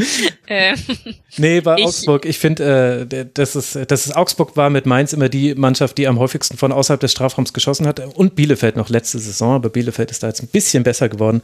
Nee, bei Augsburg wollte ich das noch nie sehen. Augsburg-Fans werden mich, werden mich bestätigen können. Das ist einfach, äh, wir haben das auch in der letzten Sendung schon angesprochen dass es da manchmal auch von Dorsch, der ja eigentlich jetzt gefestigt ist und auch zu einem Anker wird, es gibt immer wieder so einzelne Situationen, wo du das Gefühl hast, positiv gesprochen will da jetzt jemand allein das komplette Team schultern und mit einer. Ja, aber Aktion. ist das nicht eh so? Also ich finde, der hat eh so eine komische Phase, so ein bisschen too much Hype. Mhm. Insofern, also so für sich selber, so wie du sagst, ich glaube, der will ein bisschen zu viel oder denkt, er wäre größer als er ist und das tut nicht immer gut. Ähm, das ist so ein Augsburg-Phänomen, oder? also ich habe nichts gegen diesen Verein, aber ich fand das, was du gerade für ihn gesagt hast, ist ähm, ja ist mit dem äh, Social Media Hype der letzten Wochen, glaube ich, äh, fasst es das auch ganz gut zusammen. Zu denken, man ist größer als man ist. Mhm. Ja, und interessanterweise ist es so, ich kenne keinen FCA-Fan, der das gut findet. Kein FCA-Fan sagt, Mensch, das finde ich richtig klasse, wie mein Verein da den Hype-Train für Pepi auf die Schienen gesetzt hat. So alle, die ich kenne, sagen, oh Mann, ey, muss das sein. Aber gut. Ja, es ist aber halt so ein bisschen so die Social Media Aktion, mit auf dem man auch auf diesen Zug aufspringt, ne?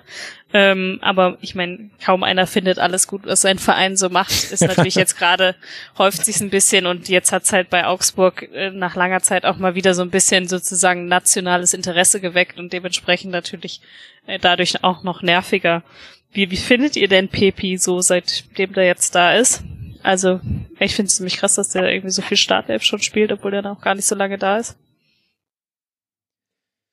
Hm. Ja, ich habe ihn, äh, er hatte ja da sein erstes Spiel in Hoffenheim. Ähm, also ne, nicht, von, nicht von Anfang an, aber das erste das war ja direkt nach seinem Wechsel. Ähm, ich glaube, dass da auch wieder so ein bisschen ist Anspruch und Realität. Also, ne, das ist auch das, glaube ich, was ich werfe einer Social Media Abteilung überhaupt nicht vor, dass sie das also machen, wie sie das machen. Ich finde nur auch da geht halt auseinander. Weinzähl sagt, das ist ein junger Kerl, der kommt irgendwie äh, aus den USA und wir wollen jetzt nicht alles auf seine Schulter laden und genau das passiert aber irgendwie. Ähm, und äh, genau so kommt mir das auch ein bisschen so auf dem, aus dem Platz vor. Also ich finde, der hat sich schon auch also ich fand ihn dann gestern schon auch, ähm, sagen wir mal, besser als zum Beispiel im Spiel gegen Hoffenheim. Da war er äh, völlig lost, ähm, was ich ihm jetzt aber auch nicht vorwerfen würde. Also ich glaube, dass der einfach eine Zeit braucht, um anzukommen in dieser Liga, aber auch in einem Land und auch in einer anderen Mannschaft. Ähm, und das wird einfach dauern. Ich hatte ihn danach im Interview, der ist sehr ähm, das ist so sehr amerikanischer Spirit und ich bin hier und ich will lernen und ist alles cool und so. Also der hat schon richtig Bock. Ähm, das äh, ist, glaube ich, das, was ihn auch äh, mit der Social Media Abteilung vom FC Augsburg verbindet. Aber ich glaube, der wird noch seine Zeit brauchen, bis er wirklich mhm. richtig ankommt. Ja, das Gefühl habe ich auch. Also sportlich gesehen hatte der so zwei, drei gute Aktionen. Er hat einmal mit einem Hackenvorlage, glaube ich, eine Chance eingeleitet. Das war gut. Ich finde, er hat ein ganz gutes Verständnis für den Raum. Also das ist eins der Hauptprobleme von Augsburg. Die Stürmer treffen nicht. Und sie stehen aber auch manchmal, also sie machen es manchmal den Gegenspielern auch sehr leicht, sie rauszunehmen, finde ich, weil sie sehr oft an ihren Männern kleben und nicht zwischen den Männern stehen. Äh, zwischen den Innenverteidigern.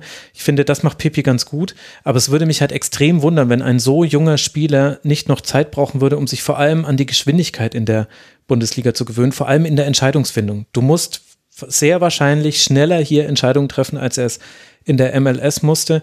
Und mir tut er ein bisschen leid, muss ich sagen. Ich finde, für einen 18-Jährigen, der aus den USA nach Augsburg kommt, ohne dass ich damit jetzt den Ort dissen möchte, dann diesen seltsamen Fake miterlebt, äh, der da durchs Internet gegangen ist, den wo der Verein auch alles falsch macht in der Kommunikation, was man falsch machen kann, nämlich auch noch darauf einzugehen und damit daraus eine globale Nachricht zu machen.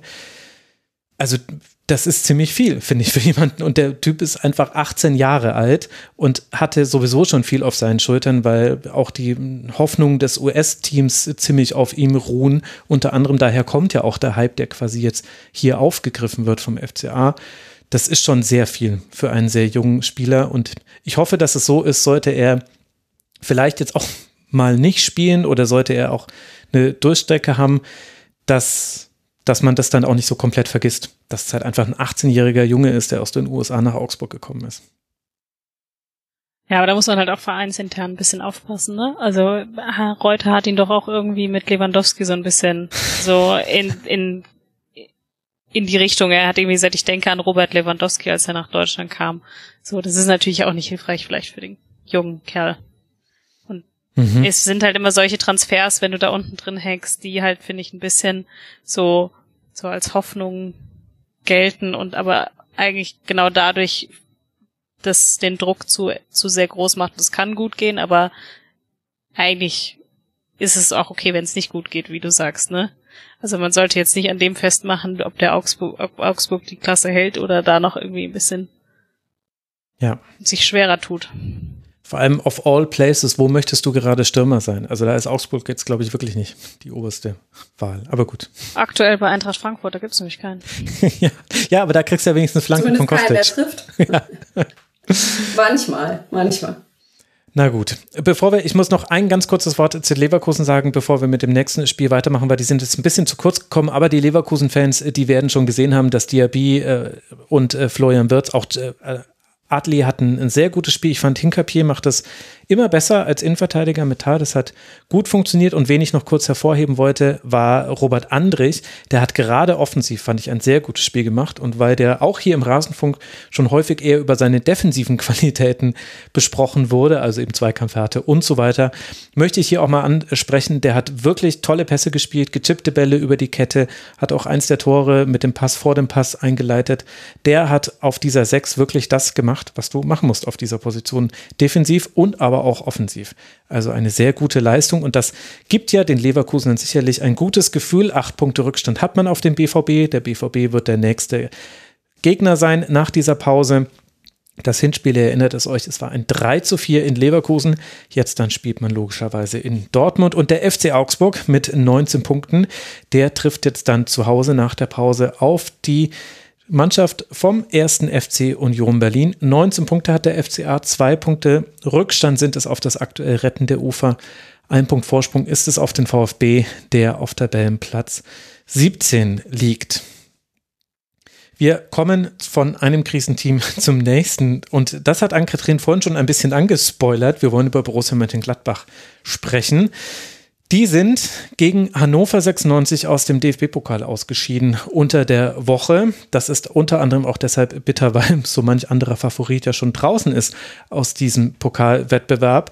Union dagegen, der Gegner der Borussia, ist gegen den Stadtrivalen Hertha BSC weitergekommen. Aber ich würde die These aufstellen an Kathrin, dass man das in diesem Spiel gar nicht so gesehen hat. Was dann letztlich den Unterschied gemacht hat, war vielleicht die Effizienz von Union Berlin. Ein Handelfmeter von Kruse ermöglicht das 1 zu 0 in der 18. Minute. Gladbach bleibt im Spiel und kann durch Kone ausgleichen. In der zweiten Hälfte gibt es dann ein paar Chancen für die Borussia, aber Union ist es, die dann das dann wieder den zweiten Treffer macht. Wieder Max Kruse und das ist dann auch der Endstand 2 zu 1 für die Berliner. Würdest du mir zustimmen, wenn ich sage, so groß war der Unterschied zwischen den beiden Mannschaften in diesem Spiel gar nicht? Ja, jein. Äh, was aber vielleicht eher daran liegt, dass ich sagen würde, dass wir inzwischen irgendwie auch andere Erwartungen schon an Union Berlin haben. Mhm. Ähm, und Gladbach hatte, ähm, hat ja, und das meinte ich vorhin ein bisschen mit dem, was äh, Trainer eigentlich spielen wollen und das auch, was sie dann, was sie dann spielen. Also ich war tatsächlich sehr überrascht davon, dass Adi Hütter das Ganze versucht hat, etwas defensiver zu gestalten. Ähm, aber so wie du sagst, es ist halt die Effizienz und ähm, die ist eiskalt äh, auf Seiten von Union gewies gewesen. Ähm, und ich glaube, das ist eine schreckliche Phrase, aber ich glaube, in einer Phase, in der Gladbach gerade ist, wenn es nicht läuft, dann läuft es halt auch wirklich gar nicht. Also ähm, mhm. das ist bei, bei Gladbach im Moment, glaube ich, die goldene Regel, so bitter die ist auch für Gladbach-Fans. Alice, wie hat dir die Borussia gefallen? Ach, ich finde, man kann schon verbesserte Ansätze sehen. um es mal so auszudrücken. Also ich finde, es war jetzt, also was ja auch viel spekuliert wird, ich fand, es war jetzt kein Spiel unbedingt gegen den Trainer. Ähm, ich finde, man hat schon gemerkt, dass sie, ähm, dass sie sich stets bemüht, hat man früher immer gesagt. Ähm, es ist natürlich schon so, dass der Ausfall von Stindl, glaube ich, Gladbach schon sehr weh tut. Mhm. Ich, es ist am Ende ist es dann halt aber auch irgendwie alles nicht so richtig zwingend genug gewesen. Ich, auch da, ja, hast du Scheiße am Fuß, hast du Scheiße am Fuß, ne? Dann kassierst du halt noch den, den, ja, Niederlagentreffer und, mhm.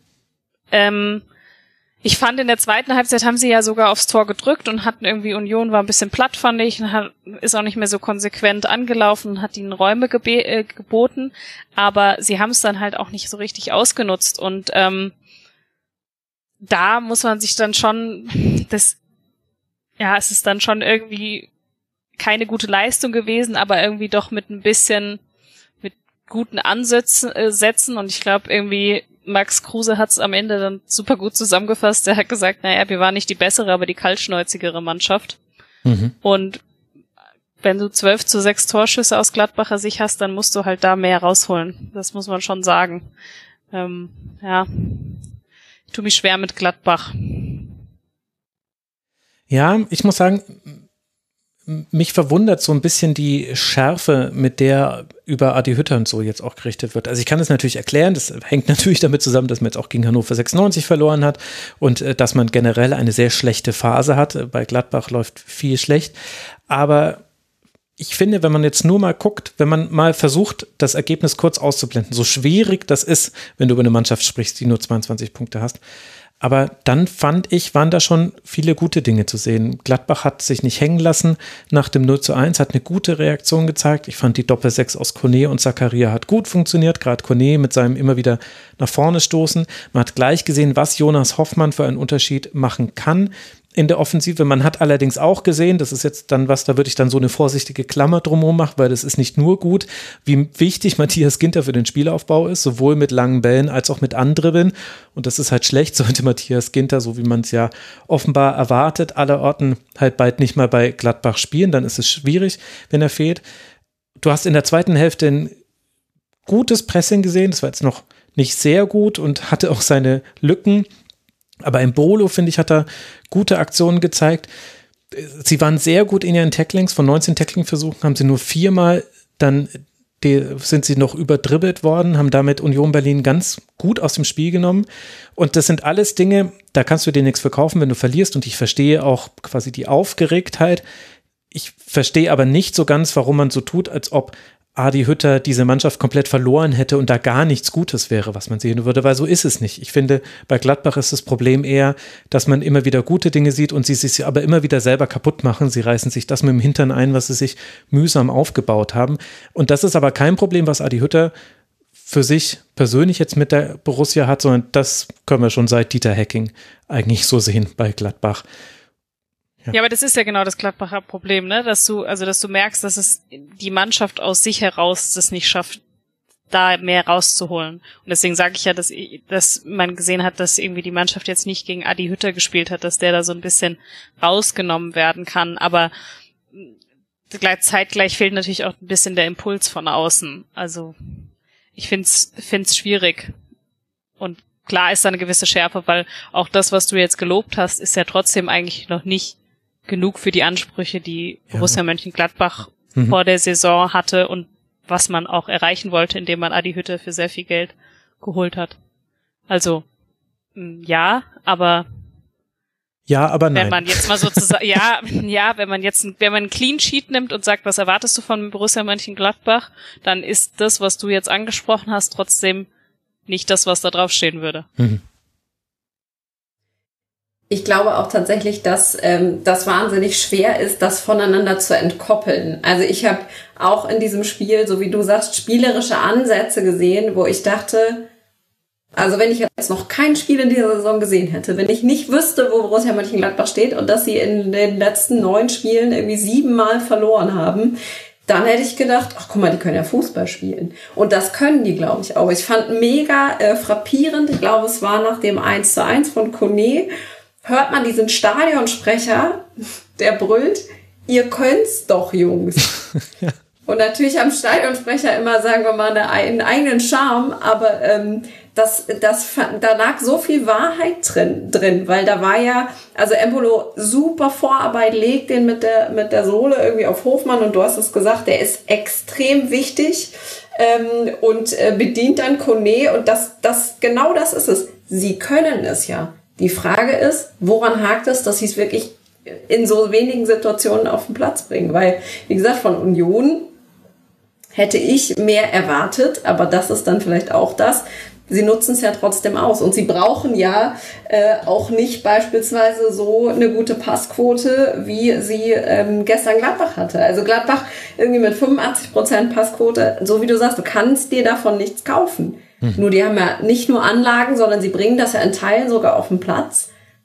Aber eben nie über 90 Minuten, geschweige denn über mehr als äh, ein, zwei, drei Situationen. Und äh, um nochmal auf das äh, einzugehen, was du sagtest, mit dem, sie reißen es sich auch wieder ein. Sie hatten dann zum Ende hin ja nochmal so eine Druckphase. Und in dem Moment, wo ich dachte, das wird jetzt der letzte Angriff sein, den sie spielen können, spielen sie noch mal ganz hinten rum. Ja, und du denkst, okay, wollt ihr den, ja, Ball, ja. wollt ihr den Ball noch mal irgendwie an der Würstchenbude vorbeibringen oder wo wollt ihr damit hin? Und dann da, ja, da habe ich dann manchmal mehr Fragen als Antworten, was diese Gladbacher angeht. Und wie ist es bei Union Berlin an, Katrin? Also sehr effizient, nicht das beste Spiel gemacht, aber ja trotzdem gewonnen. Auf Rang 4 mit 34 Punkten. Haben die so eine Transformation durchgemacht vor unser aller Augen, dass sie jetzt eben einfach so eine abgezockte Mannschaft sind, die in der Regel so ein Spiel halt auch einfach auf seine Seite drehen kann? ich weiß nicht, ob ich in der Lage bin, eine, die Transformation von Union Berlin äh, zu bewerten, aber das ist das, was ich vorhin meinte mit Blick äh, auf das Spiel gegen Borussia Dortmund. Das wird sehr spannend sein, finde ich, wenn diese beiden aufeinandertreffen. Mhm. Also wird Union so eiskalt sein, dass sie das ausnutzen können, was zum Beispiel der BVB gerade nicht gut macht? Oder sind das dann Spiele, ähm, wo Union vielleicht doch sowas zeigt wie, weiß nicht, ob Nerven das richtige Wort ist, aber ich finde, die hatten in diesem Spiel gegen Gladbach schon auch eine faszinierende, also die hatten, die hatten ein Selbstbewusstsein, was dir natürlich abgeht als Mannschaft, die, bei der es gar nicht läuft. Ähm, aber ein Selbstbewusstsein zu haben in Spielen, wo man eben nicht 110 Prozent spielt, sondern vielleicht nur keine Ahnung, wie, was war die Passquote 77 Prozent. Ähm, das, das macht ja dann eben auch was aus. Und das wird spannend sein, ob, da, ob diese, ob die Trans Transformation abgeschlossen ist, würde man wahrscheinlich in äh, Superheldenkreisen sagen. Ja, das wird uns nur Union selber beantworten äh, können, äh, glaube ich, Alice. Aber es ist schon äh, beeindruckend, wie einfach Union das von Woche zu Woche bestätigt und unter der Woche im DFB-Pokal weiterkommt und eigentlich auch egal in welcher Formation. Also jetzt haben wieder Giesemann und Trimme gespielt. Die ersten 15 Minuten, jeder Angriff ging über die Trimme-Seite, hatte mit Luca Netz da auch jemanden, der Probleme gegen ihn hatte. Giesemann mit der Vorarbeit zum zweiten Treffer. Also es funktioniert einfach alles. Und das ohne Marvin Friedrich, der jetzt ja für die Borussia gespielt hat. Ja, und sie lassen sich ja auch nicht aus der Ruhe bringen. Das finde ich immer, äh, finde ich eigentlich bemerkenswert, dass ähm, auch wenn sie sozusagen nicht das beste Spiel machen, sie trotzdem irgendwie ihren Stiefel runterspielen und da frei nach dem Motto, naja, vielleicht treffen wir ja noch irgendwann.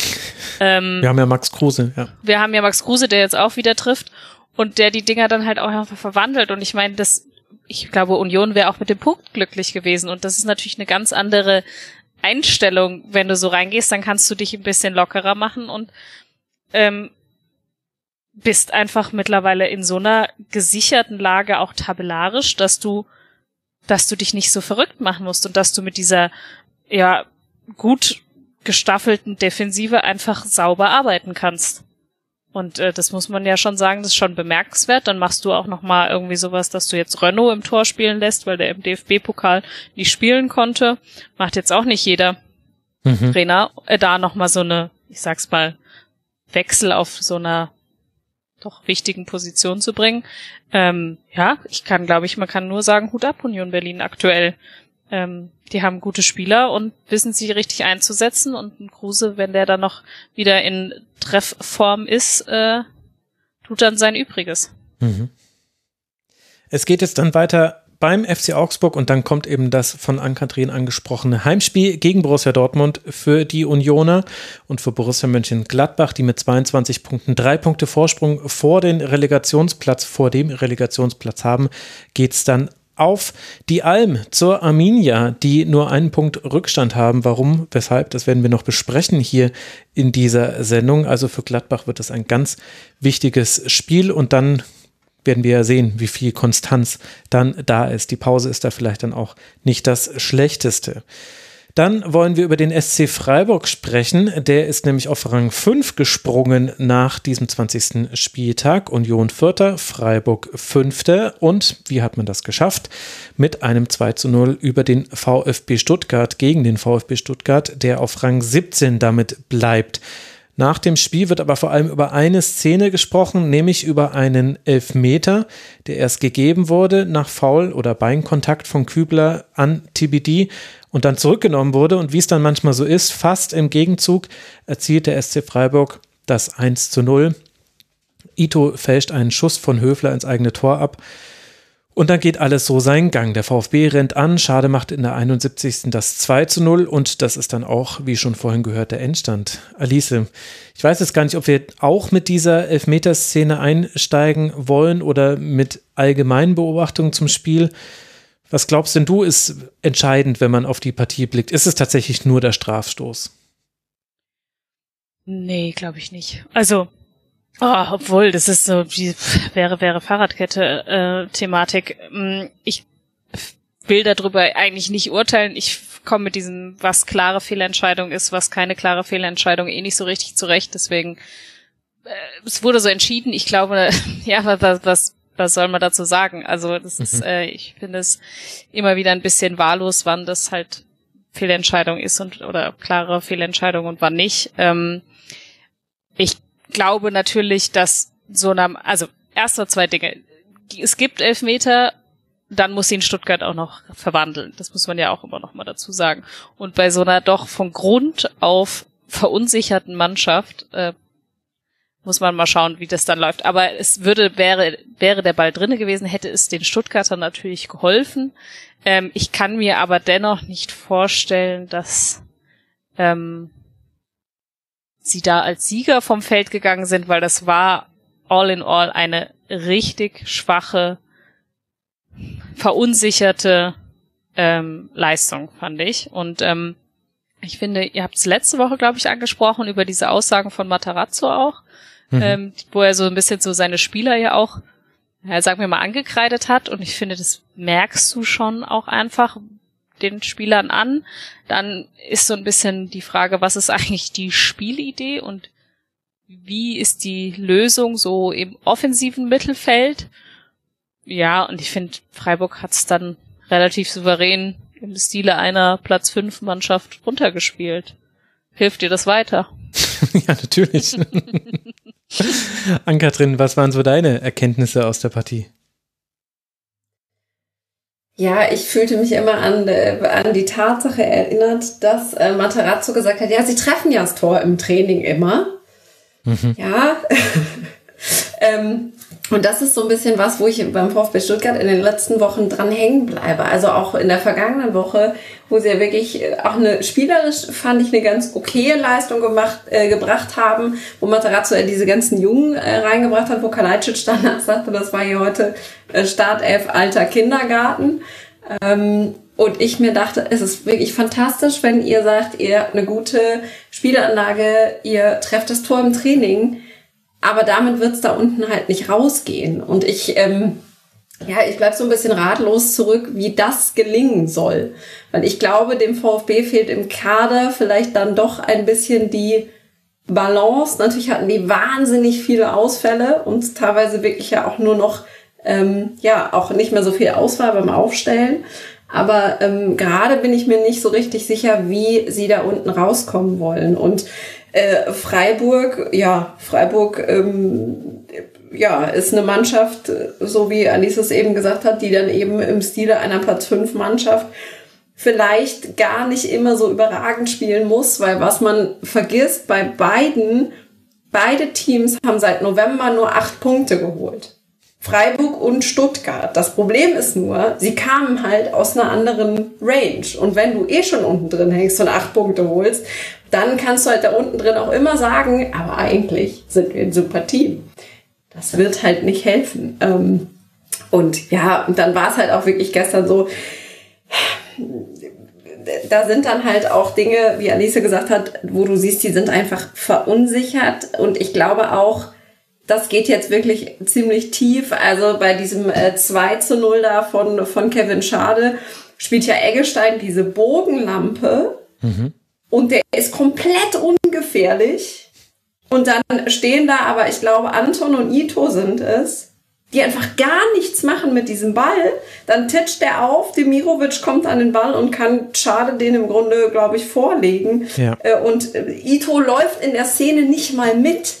Und das ist dann sowas, wo ich sage, es ist schön, dass ihr tolle Spielanlagen in Leipzig habt. Es ist toll, dass ihr im Training die Tore trefft.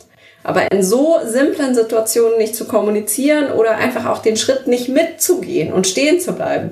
Wenn du dich wenigstens bewegst und versuchst, das Ding zu verteidigen, sieht's halt immer noch mal anders aus, als wenn du einfach stehen bleibst. Ähm, ich glaube, das könnte die nächsten Wochen was werden, woran sie arbeiten müssen. Jetzt machen sie ja auch, glaube ich, als eine, eines der wenigen Teams äh, ein Trainingslager sind, äh, glaube ich, äh, schon aufgebrochen, auch äh, für die paar Tage jetzt ist die Frage, ob das, äh, ob das was hilft. Ich bin da ehrlicherweise gerade ein bisschen überfragt, wie das gelingen soll. Das heißt nicht, dass ich es ihnen nicht zutraue, aber ähm, es muss irgendwie Selbstbewusstsein in diese Mannschaft rein.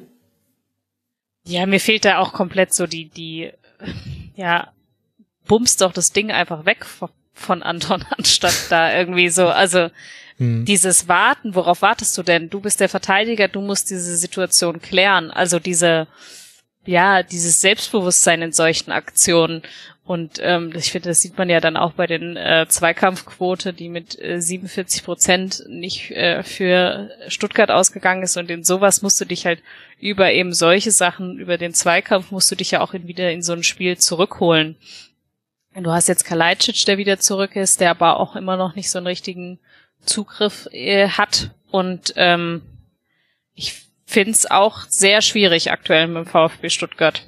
Muss sagen. Also mir fehlt da äh, viel Idee. Ja. Und viel Selbstbewusstsein da natürlich, aber das eine bedingt ja irgendwie auch ein bisschen das andere. Ja, der VfB ist in eine ganz, ganz schwierige Situation reingekommen, weil alles mit allem zusammenhängt. Also Stichwort Selbstbewusstsein. Jetzt spielen ja die Spieler, die Pellegrino Matarazzo ganz offensichtlich zu der Kategorie von Spielern zählt. Er hat ja neulich diese drei Kategorien aufgemacht, die alles versuchen, um an ihr Leistungsmaximum heranzukommen. Und da sind eben auch sehr viele junge, unerfahrene mit dabei. Dann hat man eine Spielidee, die ich glaube, dem VfB manchmal vor die Füße fällt. Und ich meine es jetzt gar nicht offensiv, sondern genau das, was ihr angesprochen habt, mit dem holz doch den Ball weg, zum Beispiel vor dem 0 zu 2. Das macht der VfB nicht. Der VfB löst Dinge über Pässe, über, über Dreiecke, die man bildet. Man spielt sich da hinten heraus und das kann wunderschön sein und man schafft es auch viel, viel besser als ganz, ganz viele andere Mannschaften in dieser Liga. Aber man macht halt auch unglaublich dumme Fehler. Und das gehört zum Beispiel zum 0 zu 2. Da ist es sehr auffällig mit dazu. Ich finde aber auch das 0 zu 1 ist viel zu einfach. Günther spielt einen Pass auf Höhler und der lässt den prallen. Und dann hat Höfler einfach diesen Schuss, der wird dann unglücklich abgefälscht, aber auch das war zu verteidigen. Und ich verstehe den Frust über den nicht gegebenen Strafstoß. Ich glaube auch, wenn der auf dem Feld gegeben wird, verstehe ich nicht, ohne die Kommunikation zu kennen. Es kann höchstens sein, dass da irgendwie ein Serious Missed Incident vorlag warum der nicht gegeben wurde. Grundsätzlich hätte, ich aber gesagt, es ist auch kein Strafstoß. Da kann man sich jetzt aber wahrscheinlich trefflich drüber streiten, wird aber gar nichts verändern. Und das ist die eine Seite des Balles, sind dann eben die 42 Gegentore, äh 35, Entschuldigung, 42, das war Hertha BSC. Ganz so schlimm ist es noch nicht beim VfB, aber 35 auch nicht so arg viel besser. Gegentore. Und dann das andere ist, fünftes Spiel in Folge ohne eigenes Tor. Und das siehst du, Sasa Kalajdzic, und der probiert wirklich alles. Und du hast auch TBD, der durchaus Elemente mit ins Spiel bringt, die gut tun. Du hast Silas, der jetzt auch wieder einen kürzeren, kürzeren Einsatz hatte. Du hast aber keine Systematik mehr. Du hast Flanken von Sosa, also 13, 16 Flanken waren es in diesem Spiel, drei davon sind angekommen. Das kann Sosa natürlich eigentlich auch besser, gerade mit Kalajdzic als Zielspieler. Ich glaube aber, dass diese schlechte Quote, zumindest in dem Fall jetzt vom Spiel gegen den SC Freiburg, auch daher kam, dass halt der SC das ganz ganz entspannt wusste. Und da waren Schlotterbeck und Lienhardt, die haben sich nie erwischen lassen, die waren immer gut gestaffelt. Da hat auch immer noch mal jemand von den Sechsern nachgeschoben in den eigenen Strafraum, also für mögliche zweite Bälle. Freiburg hat das gut verteidigt, weil man auch einfach weiß, was man vom VfB kriegt. Und das ist dann alles in allem dann schon ein bedenklicher Cocktail und lenkt aber auch den Blick ein bisschen auf den SC. Ich glaube, über den sollten wir auch noch kurz zwei, drei Worte verlieren offensiv gar nicht so überzeugend, fand ich. Also das war eigentlich relativ wenig. Eine gute Phase gab es in der ersten Hälfte, aber ansonsten das 2 zu 0 fällt vielleicht ohne die Mithilfe vom VfB nicht unbedingt. Ich fand, dass Höfler ein ganz gutes Nachrückverhalten hatte. Höhler hatte wieder unglaublich gute Ballgewinne und Aktionen mit dem Rücken zum Tor. In dem Spiel, auch weil Demirovic gespielt hat, hatte ich aber das Gefühl, es täte auch manchmal gut, einen Stürmer zu haben, der mal abschließt. Also nicht nur gegen den Ball äh, seine Hauptakzente setzt. Das umgekehrte Augsburg-Problem. ja, ja. Sehr guter Punkt, ja, tatsächlich. Also da, ich glaube, da liegt schon noch ein, ein Thema. Äh, Griffo äh, war oft beteiligt, hatte wenig gute Aktionen. Günther auch kam, war kaum in der Partie, hatte selten offensive Aktionen. Kevin Schade hat mir mit Abstand am besten gefallen beim SC, aber vielleicht ähnlicher Befund wie beim ersten FC Union Berlin. Ja, die sind halt jetzt einfach so gut, dass die sowas dann trotzdem gewinnen und deswegen sind sie aktuell Fünfter. Und vielleicht fasst das dann dieses Spiel auch schon zusammen, auch aus Sicht des SC Freiburg. Ja, die Frage ist ja, ob sie tatsächlich nochmal anziehen können, wenn sie, ähm, wenn es nochmal enger geworden wäre. Und das traue ich dem äh, den Spielern zu und traue ich auch Christian Streich dann eben von der Bank aus noch zu. Ähm, mhm. Aber ich, es war ja hier auch nicht unbedingt nötig. Das berühmte Pferd, das nur hoch, so, so hoch springt, wie es muss. Anka drin, hattest du noch was oder wollen wir weitergehen?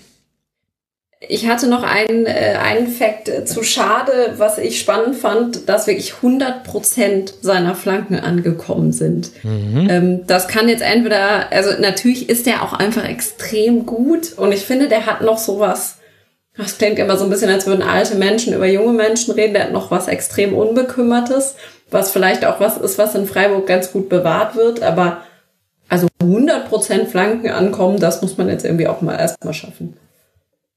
Es tut mir jetzt total leid, weil ich es ein bisschen kaputt mache. Er hat nur eine Flanke geschlagen. aber die war super. Siehst du? Dann, aber die war dann genau, außerordentlich genau. gut. Siehst du, wenn man sehr viele Zahlen vor sich hat. Ja, das tut mir leid, aber es ist aber so ein bisschen mein Thema. doch einfach, dass er sehr, sehr gut, äh, dass er die eine wirklich ja. außerordentlich gut gespielt hat. Ja, absolut. Und, und äh, ansonsten hast du, du hast ja mit allem recht. Äh, ich, ich hatte Und eine Flanke ist auch für Max ausreichend. ja, genau, genau. Von daher alles richtig gemacht. Eine Flanke ist dann gerade noch erträglich. Alles ab zwei ist dann zu viel. Ich bin nicht so der Riesenflankenfreund. Vielleicht hast du es rausgehört an Katrin. Für Freiburg, die auf Rang 5 jetzt springen mit 33 Punkten, geht es dann weiter gegen den Tabellenachten, den ersten FC Köln, auswärts nach der Pause, bevor man dann gegen Mainz 05 spielt. Das heißt, man hat jetzt den Tabellenachten und den Tabellenzehnten als nächste Gegner. Der VfB Stuttgart, Platz 17 mit 18 Punkten, ein Punkt auf den Relegationsplatz, drei Punkte auf den ersten Nicht-Abstiegsplatz. Da kommen jetzt zu Hause Eintracht Frankfurt und auswärts Leverkusen. Dass es nicht einfach werden würde, war klar, aber die ganze Situation scheint sich etwas zuzuspitzen beim VfB. Und ähnlich ist der Befund vielleicht in Wolfsburg. Denn auch nach diesem Spieltag steht der VfL nicht so arg viel besser da. Der VfL rutscht auf Rang 15 ab, hat ebenso wie Arminia Bielefeld 21 Punkte, zwei Punkte Vorsprung damit vor dem Relegationsplatz. Wolfsburg hat gespielt, Alice, in Leipzig bei Raba. Es passierte sehr lange, sehr wenig. Wir haben uns schon drüber unterhalten. Es zeigt allein schon, wenn wir schon Zeit haben, während eines Spiels zu chatten, dann ist nicht so wahnsinnig viel los. In der zweiten Hälfte wurde es dann aber besser, vor allem für Leipzig. Erst trifft Orban per Kopf aus kurzer kurzer Distanz in der 76. Minute. Acht Minuten später vollendet Guardiol dann einen Konter. Und das ist dann auch der Endstand 2 zu 0 für Rasenballsport. Hat dich denn eine der beiden Mannschaften überzeugt, Alice? Nein.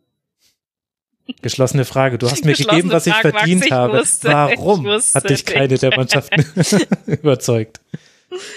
Oh, also die erste Halbzeit, die war mühsam, fand ich von beiden. Also ich fand RB sehr unkreativ, äh, gerade in den offensiven Lösungen. Ähm, mhm. Die, äh, ich fand Novoa, heißt er, wird er so ausgesprochen? Ja. Ja, oder?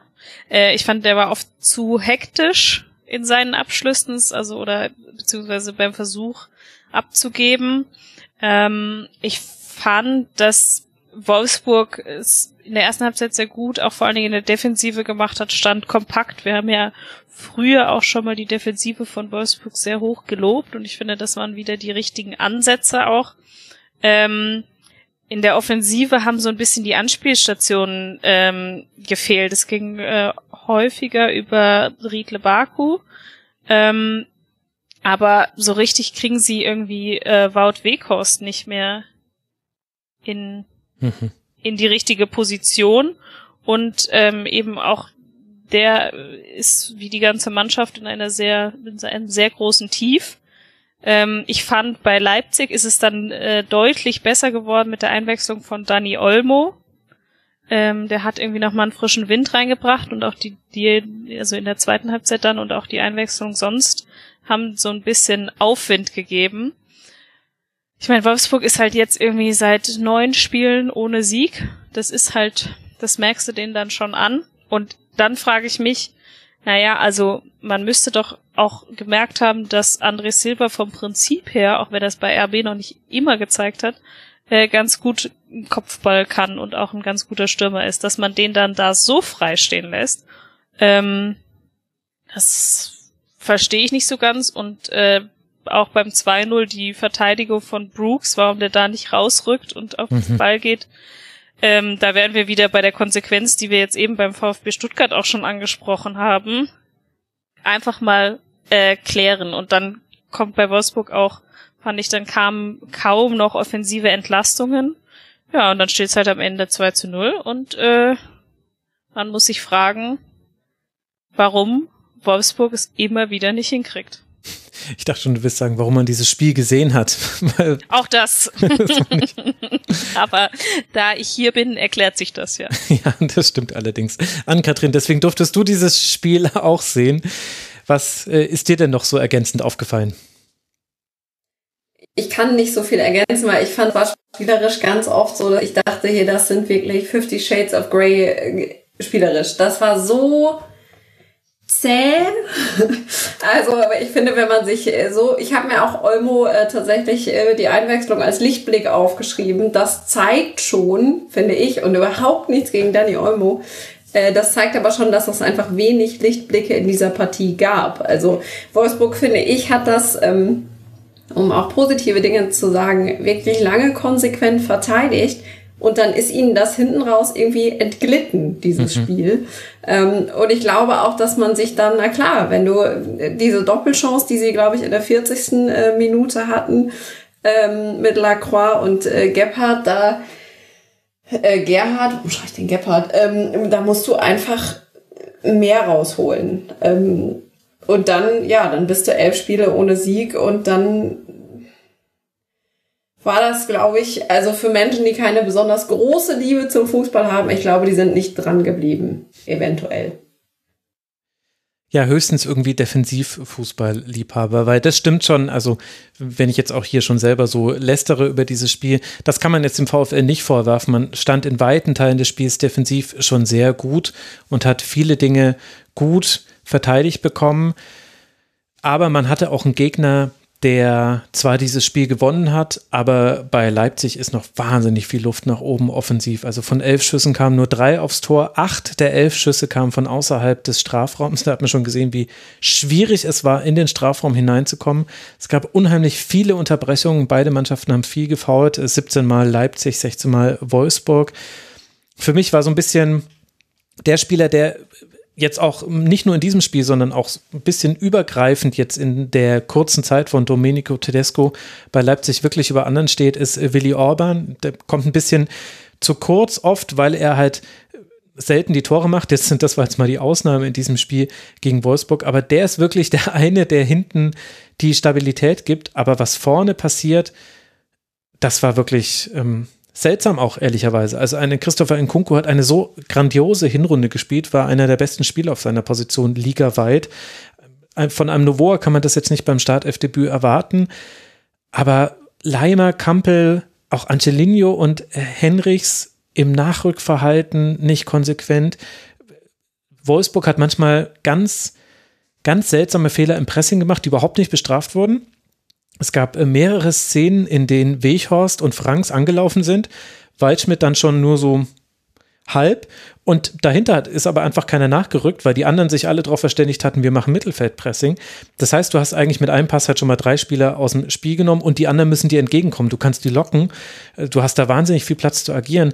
Ich weiß nicht, warum Leipzig das nicht bestraft hat. Gerade ein Kevin Campbell, früher hätte der sich den Ball geschnappt, hätte angedribbelt oder auch ein Guardiol, der ist so gut im Andribbeln. Dribbeln wird einfach nicht gemacht. Vielleicht ist der Fokus gerade auf keine Tore kassieren. Dann herzlichen Glückwunsch, das hat geklappt. Aber offensiv schon ganz schön, boah, ganz schön wenig bei Leipzig. Ich finde es ja schon auch krass, wie unterschiedlich äh, André Silva bei Leipzig jetzt sozusagen im Vergleich zu Eintracht Frankfurt auch auftritt. Und wie wenig Zugriff er hat. Das hat sich jetzt in den letzten Wochen, Monaten ein bisschen gebessert, aber mhm. es ist immer noch nicht der, den man äh, von der vergangenen Saison kennt, finde ich. Ähm, der muss schon auch noch viel ackern und äh, ist in seinen Abschlüssen auch nicht so konsequent und wird aber auch nicht so in Szene gesetzt. Weil es natürlich auch theoretisch andere gibt. Vielleicht äh, unterscheidet sich das dann zu der Eintracht-Saison, aber finde ich schon, also wir, man weiß ja, was, was sozusagen seine Qualitäten sind und was er kann. Äh, fand ich schon auch äh, nochmal überraschend.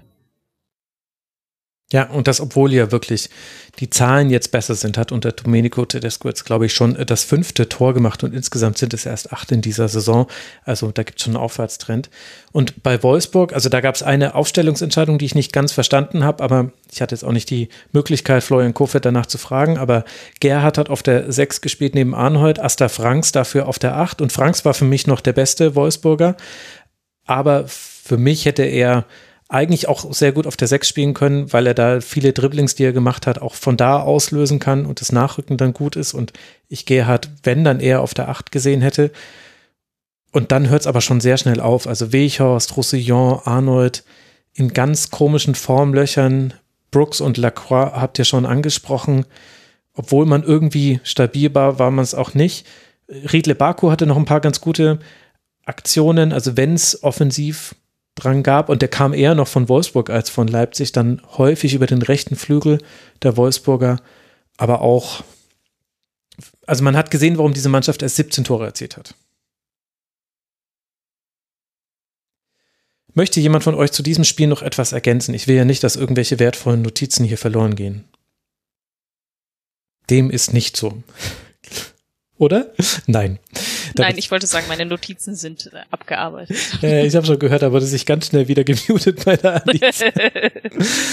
also, äh, liebe Fans von Leipzig und von Wolfsburg, seht's uns nach, aber ihr werdet selber gesehen haben, dass das jetzt wirklich nicht die Erfindung des äh, Fußballs war. Und dann wollen wir es jetzt auch nicht zeranalysieren, denn jetzt kommt ja erstmal die Pause, die beide Mannschaften unbedingt brauchen.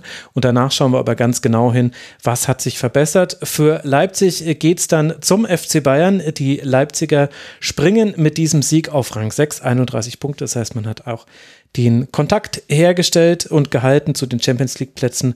Drei Punkte Rückstand sind es äh, da gerade noch. Für die Wolfsburger, die, wie schon vorhin gesagt, auf Rang 15 abgerutscht sind, geht es im Heimspiel gegen die Spielvereinigung aus Kräuter Fürth. Und das wird schon richtig knackig in dieser Partie, denn das ist ein, eine, eine Auseinandersetzung, die darf man nicht verlieren. Und ja, ich glaube, da ist schon ordentlich Druck drauf, dann am nächsten Spieltag, dem 21. Auch da tut es gut, ein bisschen Zeit zu haben. Die Spielvereinigung Kräuter Fürth ist 18. Der Tabellen 14. nach diesem Spieltag, der kommt aus Bielefeld. Und warum konnten die Bielefelder dorthin springen? Weil sie gewonnen haben im Freitagabendspiel. Es scheint wohl so sein zu müssen, dass die Eintracht verliert, wenn sie im Schwerpunkt im Rasenfunk ist. Ich habe es vorhin schon angesprochen. Am Freitagabend wurde der Spieltag eröffnet durch eben die Partie zwischen Eintracht Frankfurt und Arminia Bielefeld. Patrick Wimmer in der fünften und Alessandro Schöpf in der 27. Minute treffen für Bielefeld. Frankfurt hat Chancen, kann aber keine dieser Chancen nutzen und das ist dann eben auch der Endstand. 0 zu 2 aus Sicht der Eintracht. Alice, bevor wir gleich länger über die Eintracht sprechen, lass mal mit dem Blick auf die Arminia beginnen, für die das ja logischerweise ein extrem wichtiger und vielleicht auch unerwarteter Sieg war. Was hat denn Bielefeld gut gemacht in dieser Partie? Ich fand, sie haben extrem gut die Eintracht zugestellt und haben dann sehr schnell umgeschaltet. Äh, direkter Weg, wenig äh, Umwege einfach direkt nach vorne und haben damit, ich, ich, bei mir steht überraschend schnell und schmerzlos gespielt. Ähm, ähm, ich fand, sie haben es unangenehm gemacht. Ich fand, sie hatten so ein bisschen die frühere Eintracht-Spielweise unangenehm in den Zweikämpfen, immer ein bisschen geärgert, wenig Raum zur Entfaltung dem Gegner gegeben und ähm, gefühlt, dafür gibt's glaube ich keine Statistik, haben sie alle zweiten Bälle geholt. Und ähm, was sie natürlich brutal gut gemacht haben, ich meine, es ist kein, keine Neuigkeit, aber man muss es trotzdem schaffen, haben wir auch schon oft diskutiert. Sie haben Kostic aus dem Spiel genommen. Also Brunner hat ein brutal gutes Spiel mhm. gemacht gegen Kostic. Ähm, der hat überhaupt eigentlich kaum was zustande gebracht und das muss man Brunner zuschreiben. Ähm, und dass man ihn nicht komplett aus dem Spiel nehmen kann, ist auch klar, aber es war, er war eben auch nicht gefährlich und von daher ähm, war das ein verdienter Sieg von äh, Arminia Bielefeld, was mit einer guten Leistung, also sind sechs Kilometer mehr gelaufen ähm, und haben sich einfach gut angestellt. Also hat mir gut gefallen, was die gemacht haben. Kann man nur sagen, herzlichen Glückwunsch. An Katrin, wie hat dir die Arminia gefallen? Ja, auch ziemlich gut. Ich fand ähm, tatsächlich dieses äh, diese sechs Kilometer mehr. Also die haben, glaube ich, Saison sind Saisonrekord gelaufen. Auch wenn das so eine Zahl ist, das ist ja auch sowas. Da kannst du dir am Ende nichts von kaufen. Aber ich finde 128 gelaufene Kilometer, das mhm. ist schon irgendwie auch eine Ansage. Sie haben ihr System umgestellt auf ein 433, damit sie im Zentrum kompakter sind. Und ich finde, das hat tatsächlich gut funktioniert. Die waren sehr organisiert, die haben konsequent verteidigt ähm, und haben dann auch die Schwächen der Eintracht, finde ich, äh, die sie in diesem Spiel offenbart haben, eben auch einfach konsequent genutzt. Und das muss man, finde ich, als Arminia Bielefeld auch erstmal so schaffen. Und das hat mir extrem gut gefallen. Mhm mit den Schwächen meinst du tatsächlich auch die Entstehung der Tore so schön sie waren, vor allem das zweite mit dem Rabona von Wimmer, der auch die beste Möglichkeit tatsächlich in der Aktion auch war, den Ball noch irgendwie nach innen zu bekommen. Die dürfen beide nicht so fallen, aber gute, gute Partie. Man hätte vielleicht noch das 3 zu 0 draufsetzen können. Also ist jetzt natürlich jammern auf hohem Niveau, das ist mir schon klar, aber das Wimmer betreibt man nicht, gell? Naja, aber Wimmer und Okugawa hatten schon ja, gute Chancen. Also. Ja, ja, sie, war, sie waren da. Das stimmt. Ja, was mir auch äh, gut gefallen hat, war also das 4-3-3, das hat sehr, sehr gut funktioniert, das äh, fand ich auch. Wurde dann später, als Castro kam, dann zum 4-4-2. Das fand ich aber so eine interessante Feststellung, egal wie Bielefeld gespielt hat. Also man hatte auch noch eine weitere Formation mit Okugawa auf der 10 äh, zwischenzeitlich, 4-2-3-1 war das dann, glaube ich. Egal wie man gespielt hat, es war immer relativ unter einem Guss, aus einem Guss. Das fand ich sehr interessant zu sehen. Das muss man erstmal hinbekommen, auch mit den Wechseln, die man hatte. Und mit Castro hat man ja auch noch jemanden mit dabei, der zwar sehr erfahren ist, aber noch nicht erfahren in dieser Mannschaft. Das fand ich interessant. Ich fand, dass man so ziemlich gut aus dem Spiel bekommen hat. Und Pieper und Nilsson haben gemeinsam mit Brunner, der brutal rausverteidigt hat gegen Kostic, egal wo Kostic stand, Brunner war bei ihm. Das war fast eine Manndeckung. Also nicht komplett, es war schon raumbezogen, wenn Kostic in den Halbraum gegangen ist, da ist Brunner nicht immer mitgegangen. Aber egal wann Kostic den Ball bekommen hat, Brunner war schon da. Und deswegen konnte Kostic dann gar nicht mit Tempo an ihm vorbeigehen. Und trotzdem, Alice, hat es ja Kostic noch geschafft, zwei, drei gefährliche Hereingaben nach drinnen zu bringen. Also das finde ich ist dann auch interessant, hilft jetzt auch der Eintracht nichts. Aber obwohl der Gegenspieler ein so gutes Spiel macht und auch der taktische Plan so gut aufgegangen ist für die Arminia, komplett aus dem Spiel konntest du Kostic auch in dieser Partie nicht nehmen. Nein, aber ich glaube, das ist auch, also it's not possible. Ähm, das muss man schon auch sagen, dass der immer mal ähm, gerade auch, das wurde ja dann gegen Ende auch wenn du dann ein bisschen sozusagen die Kräfte nachlassen, ähm, der hat ja seine Qualitäten nicht umsonst. Ähm, der hat dann die Schusschance äh, gehabt und so weiter. Also das ist aber auch, glaube ich, der war ja sehr ungefährlich. Ansonsten, ähm, das musst du dann, glaube ich, auch mal in Kauf nehmen. Das gehört dazu. Und aus äh, Bielefelder Sicht ist ja nichts Schlimmeres passiert. Also ich fand krass, wie ähm, ich fand ihn in der ersten Halbzeit war er quasi nicht sichtbar. Also da haben sie ihn wirklich komplett rausgenommen. Und ich glaube, so nach einer Stunde ähm, hatte er plötzlich äh, vier Vorlagen zum Torschuss und dann gab es eben auch diese Chance in der 65. Also ich glaube, sie haben es so, sie haben so 50 Minuten ganz gut geschafft. Und dann hat man das so aufblitzen sehen. Aber ich finde, als Arminia Bielefeld Kostic so weit rauszunehmen, dass es nur ein Aufblitzen ist, mhm. ähm, das finde ich schon beachtlich und das haben sie extrem gut gelöst. Ich weiß allerdings nicht, ob es nur an Arminia Bielefeld lag oder vielleicht auch daran, ja. dass ein Kostic der Eintracht eben nur hilft, wenn er hundertprozentig fit ist. Also vielleicht ist Kostic wirklich nur der äh, absolute Faktor im Offensivspiel der Eintracht, wenn er bei 100 Prozent ist oder bei 90. Ja, ich finde schon auch, dass man ihm angemerkt hat, dass er nicht 100 Prozent fit ist und äh, hat zuletzt auch ab und zu mal nicht die stärksten Spiele gehabt. Ähm, und deswegen eben, das meinte ich ja auch mit, dass es dann nicht zwingend genug auch von ihm war. Und das ähm, hat man schon auch gemerkt. Und ich finde dadurch, das hast du ja immer so ein bisschen, wurde auch gegen Bielefeld seine Seite dann defensiv sehr offen gelassen ist häufiger so. Diesmal fand ich war es relativ eklatant, dass man ganz oft irgendwie Bielefeld hatte den Ball und dann irgendwann sah man äh, Kostic dann so nachtraben, ähm, wo aber Bielefeld das Spiel schon aufbauen konnte. Ähm, und ja, ich sehe es ähnlich, dass er nicht zu 100% fit ist, aber wenn es halt trotzdem am Ende der fast beste Spieler ist oder zumindest der wichtigste Spieler, was willst du machen? Weißt du zufällig, wie viele Flanken Philipp Kostic geschlagen hat? 26. 26 Flanken. Wie viele davon zu viel aus deiner Sicht? 25 oder? Nee, na, Kostic darf ja flanken. Äh, na gut, wobei aktuell finde ich es wieder ein bisschen schwieriger. Flanken, wenn du keinen vorne genau, drin hast, aktuell gibt es keinen Zielspieler. Genau, das, das, ja, ist, das ist das Problem. demnächst aus. Okay, dann, dann raste jetzt aus. Ich meine, wir kennen das Problem jetzt. Es ist jetzt nicht komplett neu, dass der Stoßstürmer fehlt. Aber es dauert schon ein bisschen lang, bis man sich anpasst. Also, So hat sich angepasst, Lindström hat sich angepasst. Ansonsten habe ich das Gefühl, es ist schon noch viel altes Eintracht Frankfurt von den Mustern her. Boah, ja, es ist äh, wahnsinnig anstrengend. Also ich finde schon auch, dass Kostic Phasen hatte und wo er die flache, nennt man es dann Flanke oder den flachen Pass von außen gespielt hat, gerne auch sozusagen auf die hinter, auf den hinteren Pfosten. Ähm, das passt dann immer besser. Ich meine, ich glaube, Chandler macht seit vier Jahren genau das Gleiche von seiner Seite ähm, nämlich irgendwie hoch rein, ohne dass irgendjemand irgendwo steht, wo der Ball landet. Ähm, es ist, also es ist wirklich, diese Flanken gehen mir so auf den Keks, wenn du da vorne niemanden hast, der die annehmen kann. Mit Boré, der einfach zu klein ist und auch nicht derjenige ist, der die so annehmen kann, dann hast du noch ein falsches Stellungsspiel, wie wieder bei der einen Szene, wo Boré und Paciencia irgendwie direkt hintereinander sind und beide falsch stehen.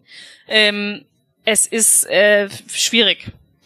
Ähm, und dann verstehe ich auch nicht eben, dann wären wir wieder bei Kostic, dann kommt er einmal frei raus, dann denkt er sich, auch heute mache ich mal was anderes, ich nehme das kurze Eck und schieß nicht aufs lange Eck. Ähm, also, puh, er ist derzeit schon viel irgendwie so alte Muster wieder, die aber nicht gut sind aktuell.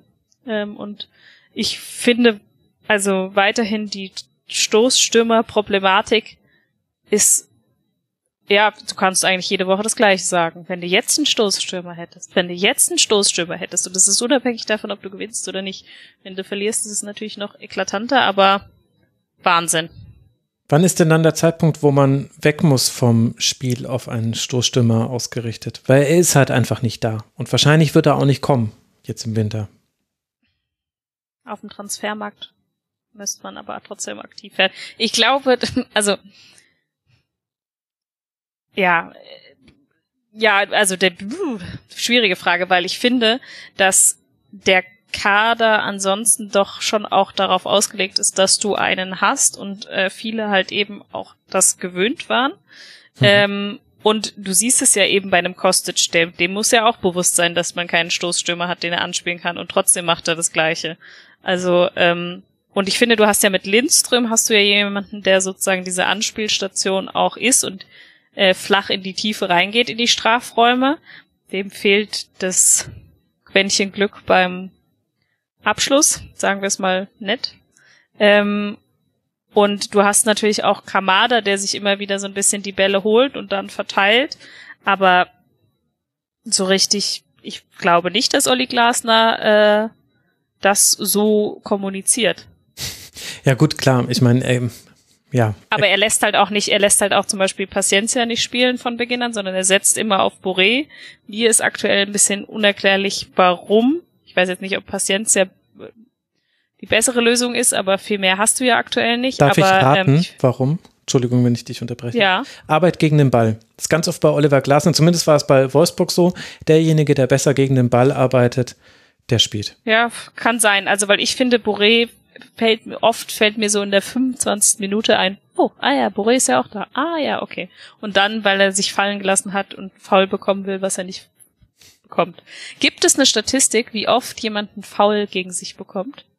Das kann ich raussuchen, ja. Das ist. Äh, ich glaube, Boré bekommt nie einen Foul gegen sich. Das ist wahrscheinlich ein bisschen übertrieben, aber es ist auf jeden Fall sehr gering. Ähm, ich finde, ähm, wenn wir bei alten Mustern sind, dann hast du weiterhin diese Links-Rechts-Ungleichheit, äh, die bleibt, die sich jetzt vielleicht mit Ansgar Knauf lösen könnte. Aber äh, die Sturmthematik, die ist weiterhin eklatant. Also wenn du dir anschaust, wen du da hast, was deine Alternativen sind, ähm, du hast Lammers, du hast Ache, du hast Paciencia und du hast Boré. Lammers spielt überhaupt gar keine Rolle mehr. Ache wird eingewechselt, bringt meiner Meinung nach gar nichts an Effekt. Ist auch torlos. Ähm, Paciencia hat oft noch in den letzten äh, Minuten getroffen, aber hat, wie du ja auch schon festgestellt hast, wohl auf äh, nicht das Vertrauen von Glasner, weil er eben nicht so viel zurückarbeitet. Und dann bist du bei Boré. Ja. Hm. Ich habe übrigens gerade nachgeguckt. Und du hattest halt mal Silva, Jovic äh, und so weiter und so fort. Ja gut, aber das ist die Vergangenheit. Da musst du, du darfst nicht. Ja, ich weiß, aber ich will dann leer zurück. Also Barré hat, äh, Boré, Boré, äh, hat äh, von 285 Spielern ist er auf Rang 112 von nach den Fouls. Er wird 0,9 mal pro Spiel gefoult. Teilt sich allerdings diesen 112. Platz mit vielen anderen. Also das ist, wenn du es aufs Spiel runterrechnest, dann. Aber es ist nicht so viel.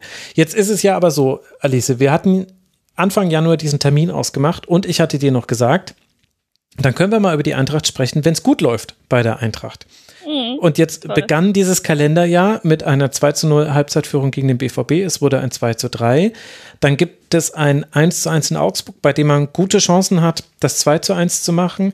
Allerdings hinten raus auch Ramay, der Trapp vertreten hat, das den Punkt noch festhält. Und die beiden oder zwei sehr wichtige Spieler, Trapp und Kostic, haben da Corona-bedingt gefehlt. Und jetzt eben dieses 0 zu 2 gegen Arminia Bielefeld, wo man zumindest, wir haben jetzt so viel über Kostic gesprochen, dass jetzt auch nicht so komplett ausklammern sollte, dass er eben aus dieser Infektion herauskommt. Da weiß man nicht, wie dann der Fitnessstand direkt danach ist und wie man das auch erwarten kann ich, ich finde, in jedem der einzelnen Spiele gibt es gute Begründungen dafür, warum die Eintracht nicht gewonnen hat oder nicht mal einen Punkt geholt hat im Fall von Dortmund und Arminia Bielefeld. Es summiert sich aber dann logischerweise auf. Waren das jetzt so Einzelfänomene, die dann für sich genommen erklärbar sind oder steckt da für dich dahinter schon etwas Größeres, wo du sagst, nee, das sind halt grundlegende Probleme der Eintracht, die sich auch in diesen Spielen gezeigt haben? Ähm, ich finde, das ist immer noch der Entwicklung geschuldet. Also ich glaube immer noch, dass die das Ende der Hinrunde mit den guten Ergebnissen ein bisschen über den aktuellen Stand von Eintracht Frankfurt ähm, hinwegtäuscht. Und ähm, ich glaube, dass diese Spiele jetzt, die zwei, die du angesprochen hast, ähm, das so ein bisschen dann gezeigt haben. Und ich finde, dass man genau in diesen Spielen sieht, was für Baustellen Eintracht Frankfurt hat. Und das ist meiner Meinung nach derzeit ähm, in allen Mannschaftsteilen immer so ein bisschen was. Und das summiert sich auf und das konnte man bisher nicht lösen. Ich bin ganz noch beim Anfang von der Saison und ich bleibe bei meiner Thematik, dass die äh, oder bei meinem Hot Take oder nicht so Hot Take, ähm, dass die Hinrunde darüber hinwegtäuscht, dass man auf dem Transfermarkt Fehler gemacht hat. Ähm, was Positionen angeht und was Ersatz und Stärken von Spielern angeht. Ich finde, im Endeffekt haben zwei Transfers eingeschlagen. Es sind Lindström und sind Jakic. Jakic ist derzeit verletzt. Der fe also, oder ist wieder im Kader, aber hat eine Verletzung gehabt, hat Corona gehabt und so weiter und ist noch nicht wieder zurück. Jetzt ist Rode wieder da und spielt mit So auf der Doppel Doppelsechs. Ich fand äh, So und Jakic eine starke Doppelsechs. Ähm, ich finde, da konnte mhm. So seine offensiven Stärken auch sehr gut ausspielen. Und ähm, diese Pässe, die er ja jetzt auch gemacht hat, ähm, So gegen, ähm, gegen Bielefeld, diesen einen Pass da, das hat man ja, ja schon krass gesehen. Vor allem mit was, Ansage inzwischen kommt jetzt immer dieser geile So-Pass pro Spiel, oder? Einer ist immer dabei und du denkst dir so, oh Gott, das, das will ich haben. Und du hast es ja schon angesprochen, dass ihn gegen, also Bielefeld hat ihn eigentlich ganz gut rausgenommen. Ähm, ich finde, da fehlt noch so ein bisschen was. Ich defensiv äh, wollte ich euch noch die Frage stellen, die Frankfurt derzeit spaltet, Hinti oder Hasebe, die Haarfrage in Frankfurt? Ich habe eine klare Meinung, die glaube ich, die glaube ich nicht beliebt ist. Ähm, ich glaube, dass Hinteregger hat ja dieses Instagram-Posting, das habt ihr wahrscheinlich auch alle gesehen, am Wochenende abgesetzt, mhm. ähm, wo er sagt, ja, er ist irgendwie selber nicht zufrieden und in der Hinrunde war es Sprunggelenk, Schulter, jetzt Schambein und der Kopf und überhaupt alles. Ich glaube, das führt äh, zu einer anderen Frage, nämlich hat Oliver Glasner ihm äh, gegen die Arminia einen Gefallen getan, ihn von Beginn an spielen zu lassen und ihn dann in der Halbzeit gegen äh, Hasebe auszutauschen? Ich glaube nicht. Er hat in der Hinrunde schon mit dieser Schulterläsion gespielt, wo Glasner auch gesagt hat, ja, im Profifußball macht man halt manchmal Sachen, die nicht gut sind für den Körper. Das finde ich ein schwieriges Signal, ohne das jetzt überbewerten zu wollen. Aber wenn klar ist, dass er nicht hundertprozentig fit ist, dann kann er aus meiner Sicht noch so sehr ein Mentalitätsspieler sein, noch so sehr beliebt sein, auch bei den Fans. Aber ich glaube, dass man auch ihm selbst am Freitag gegen Bielefeld mit diesem Startelf-Einsatz keinen Gefallen getan hat. Man muss dazu sagen, er wurde rausgenommen in der Halbzeit, weil er gesagt hat, er kann nicht weiterspielen. Verletzungsbedingt. Ja, also, genau. Aber das ist genau das, ne? Also. Ich glaube, das bringt einen zu so einem Punkt, den du auch schon angesprochen hast, Alice. Zumindest meiner Meinung nach ist das ein Punkt. Weil, wenn man die Frage beantwortet, na, warum hat er denn gespielt? kann ja ein Teil der Antwort auch sein, weil Hasebe jetzt vielleicht auch nicht über 90 Minuten diese Position so spielen kann. Und generell, finde ich, kann man noch ein größeres Thema aufmachen bei Martin Hinteregger. Jetzt jenseits von allen physischen und psychischen Belastungen des Leistungssports, wo ich es gut finde und angenehm finde, dass man darüber offen spricht und dass dann dementsprechend, dass wir das dann auch leichter in unsere Bewertung mit einbeziehen können, weil er sich da so öffnet. Ich find, empfinde das als einfacher dann als Berichterstattender darüber zu sprechen, weil dann kann ich eben auch einfach sagen, na, es ist auch für den Kopf nicht so einfach, ohne dass ich mir da etwas anmaße. Aber davon abgesehen hatte ich jetzt schon häufiger das Gefühl, dass Martin Hinteregger ein sehr guter Verteidiger ist, aber für mich ist er nicht ein Abwehrchef. Er ist nicht der, der die Strippen zieht. Er ist der, der auch mal Dinge macht, die, ich sag jetzt mal, unstrukturiert sind, die äh, Eigentlich ist er noch so ein junger Wilder, denkst du, ne? So ein bisschen. ja, ja, gut, ich meine. Ja, also erklärt nicht, nicht auch mal von, dreckig, von, das wolltest du sagen. Ja, also er macht halt Dinge, die jetzt, äh, also ein Mats Hummels würde nicht jede Aktion so lösen wie Martin Hinteregger und zwar jetzt nicht nur, weil sie unterschiedliche fußballerische Fähigkeiten haben, sondern weil sie, glaube ich, das Spiel anders angehen. Also Martin Hinteregger macht auch Dinge, die drüber sind, die, die ich auch nicht immer gut finde. Ich will das jetzt gar nicht nur gut reden, aber, äh, aber der auch mal andribbelt zum Beispiel. Also, und all diese Sachen, die werden ihm genommen, wenn er in der Zentrale spielt. In der Zentrale bist du derjenige, der den Ball bekommt, der angelaufen wird vom gegnerischen Mittelstürmer. Du hast eigentlich nie die, ganz selten die Situation, dass du gar nicht angelaufen wirst. Du hast einen schlechten Passwinkel, um den Ball zu So zu bringen. Auch deshalb lässt sich ja Kamada oft oft auf die, in den linken Halbraum fallen, neben die Sechser, damit er überhaupt anspielbar ist. Und meiner Meinung nach müsste jemand anders im Zentrum spielen bei der Eintracht. Und Hasebe kann das aber auch nicht langfristig sein, weil er auch, der hat Fehler drin. Ich finde, Hasebe merkt man dann doch manchmal sein Alter an. Ich glaube auch mich zu erinnern, dass Oliver Glasner auch schon mal angesprochen hat, dass Hasebe nicht immer über 90 Minuten spielen kann. Und das bringt mich zu dem Transfermarktthema, was du vorhin aufgeworfen hast, Alice. Vielleicht ist das so ein unterbeleuchteter Aspekt im Kader Eintracht Frankfurts, dass man vielleicht auf dem Papier sieht alles wunderbar aus mit Endika, Tuta, Hinteregger und Hasebe. Aber wer von den dreien kann, äh, von den, ja, von den dreien, genau. Also mit dem Zählen läuft es bei mir auch ganz hervorragend. Aber wer von ihnen. Eins, zwei, genau. Wer von ihnen kann denn tatsächlich eine Abwehr führen? Ich glaube ja, ein Dicker. Mhm. Also weg von der Haarfrage hin zur dicken Frage, nein. Ähm, wow. Ähm, nee, ich glaube tatsächlich, dass also ich, ich bin, ich sehe es einen Tick anders. Ich glaube schon, dass Hinteregger so eine Abwehr führen kann. Ich glaube, es hat er auch schon öfters gemacht in der Vergangenheit, aber dafür muss er auf seinem Leistungsniveau sein und sich Dinge zutrauen, wie er es vorher mal getan hat. Äh, das hat er aktuell nicht, ist auch sozusagen, jeder hat mal eine Schwächephase, es gehört irgendwie auch so ein bisschen dazu. Ich glaube schon auch neuer Trainer und neue Umstellung. fällt ihm auch ein bisschen schwer. Ich sehe Ndika als eigentlich einer der stärksten von denen in der, also Tuta macht seine Sache gut, aber ist auch noch sehr jung und ist auch viel zu mhm. früh, haben wir ja auch schon mal drüber gesprochen, in diese Position gekommen, aber macht's gut, hat natürlich auch Böcke drin, aber wer, who doesn't? Ähm, und ich finde auch, also bei der Hasebe Hinteregger Frage, ich war mal beim Heimspiel vom Hessischen Rundfunk und da wurde ich diese Frage gestellt und dann habe ich den äh, Hot Take gemacht, für den ich sehr viel Shitstorm bekommen habe, dass ähm, ich finde, dass Hinteregger mir fast besser im Spielaufbau gefällt, weil er eben diese Mats Hummels-artigen Pässe nach vorne hat. Du mhm. hast aber natürlich jetzt aktuell nicht diesen Zielspieler da, um wieder die Klammer zu machen. Ähm, ich finde, Hasebe ist mir da oft ein bisschen zu unkreativ, was das angeht.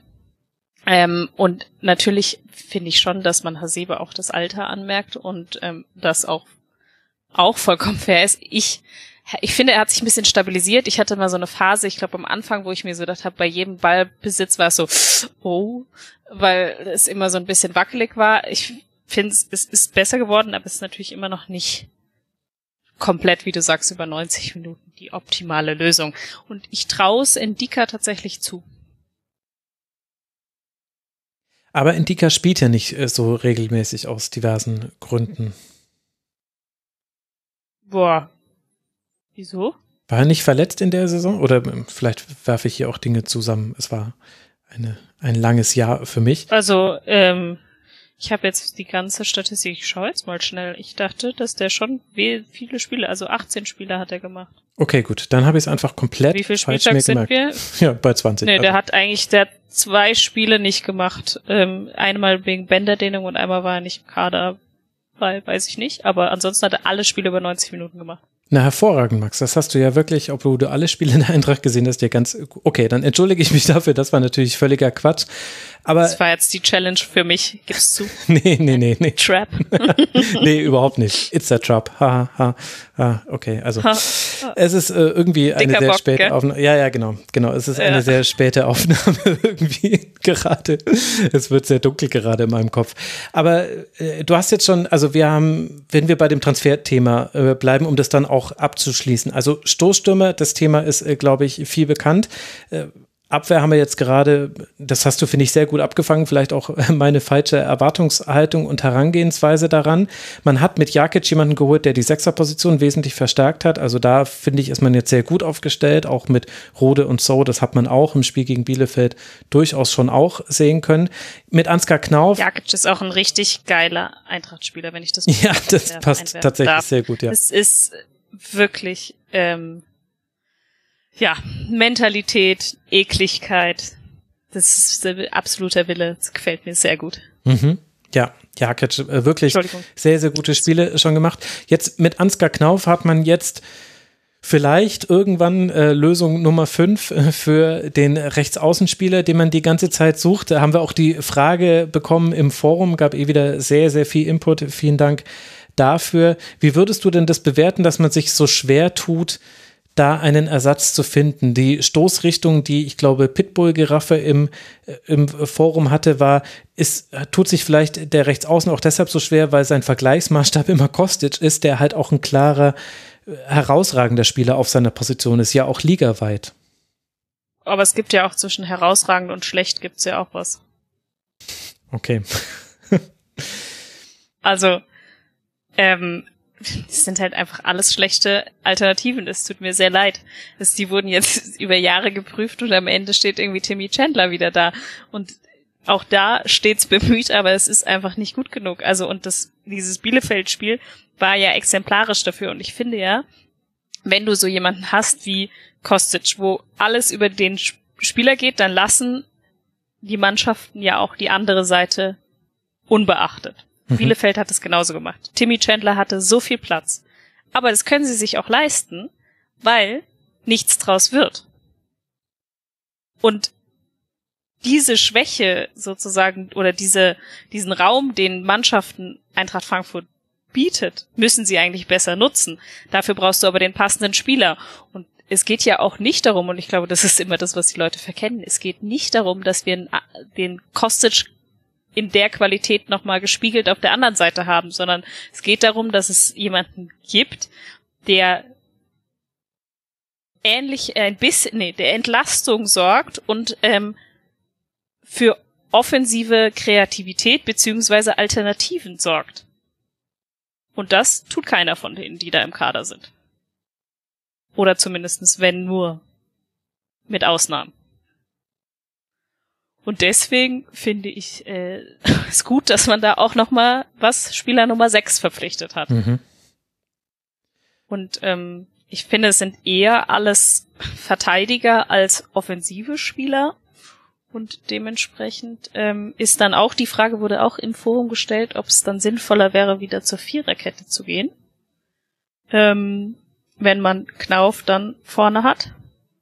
Mhm. Weil dann wieder die defensive Absicherung sozusagen fehlt. Und das war ja das, was ich vorhin auch schon mal von Kostic angesprochen habe. Das war ja auch mal der Gedanke von äh, Herrn Glasner.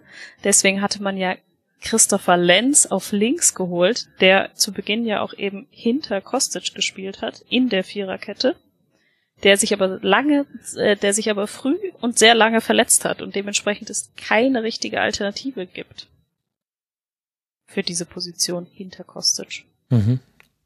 Deswegen eher verdammt zur Dreierkette aktuell, aber man spielt ja noch viel, viel besser als ganz, ganz viele andere Mannschaften und man hat ja vor allem dann Kostic. Wenn du jetzt aber schon Glasner gerade ansprichst, wie würdest du denn seine bisherige Zeit bei Eintracht Frankfurt einordnen?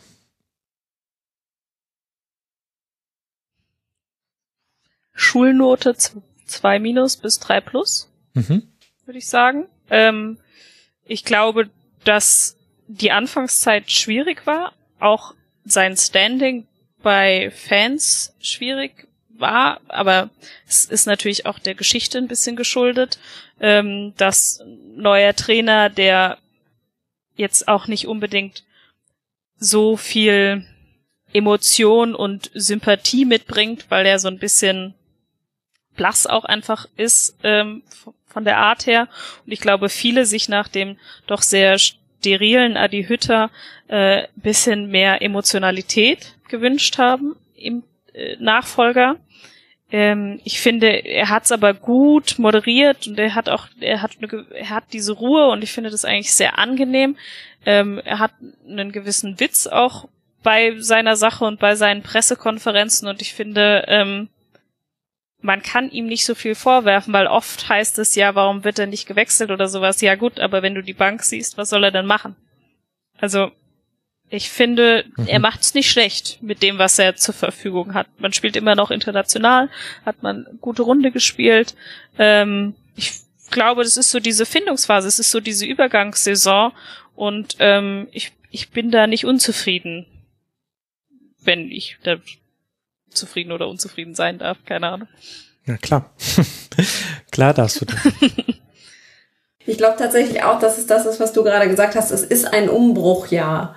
Ähm, und das, was du gesagt hast, die Hinrunde täuscht darüber ein bisschen hinweg. Ich glaube, dass die Position Platz neun gerade wo die Eintracht steht, das, das ist, was dieser Kader und ähm, das, was sie im Moment zur Verfügung haben und auch nach dem Umbruch, dass das eigentlich schon ganz gut widerspiegelt, wo sie sich, glaube ich, auch am Ende der Saison einpendeln werden. Ich glaube nicht, dass sie groß um ähm, ja international mitspielen werden, auch wenn mich die Eintracht-Fans dafür wahrscheinlich ähm, nicht sonderlich mögen werden. Aber ich glaube, das ist eben eines dieser Umbruchjahre, die eine Mannschaft und die ein Verein auch mal haben kann weil wir hatten eben das Gespräch über, über Ansgar Knauf.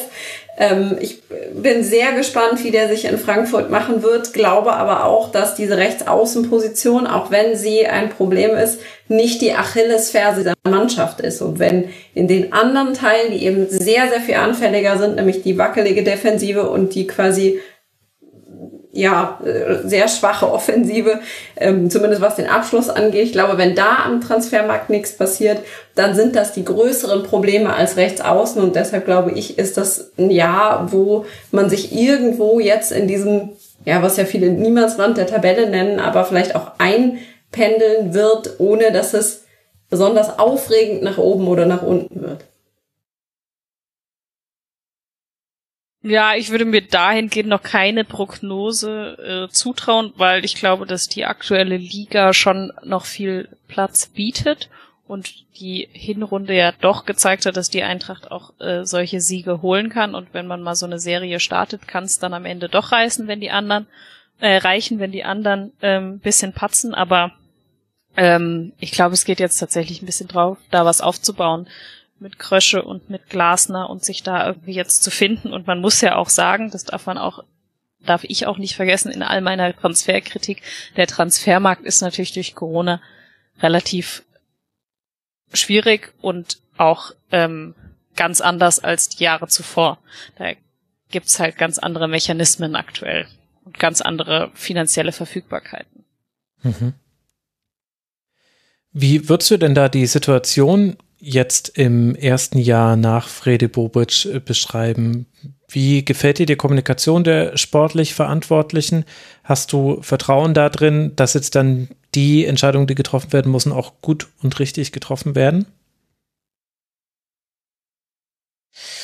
Äh, da bin ich mir noch so ein bisschen unsicher, weil Krösche hat ja irgendwie gestern, äh, nee, am Freitag nach dem Spiel auch gesagt, so, ja, also sie reagieren nicht auf den Transfermarkt nach dem Spiel. Da möge er ja recht haben, aber man müsste ja auch gesehen haben, also ich bin ja nicht alleine mit meiner Meinung.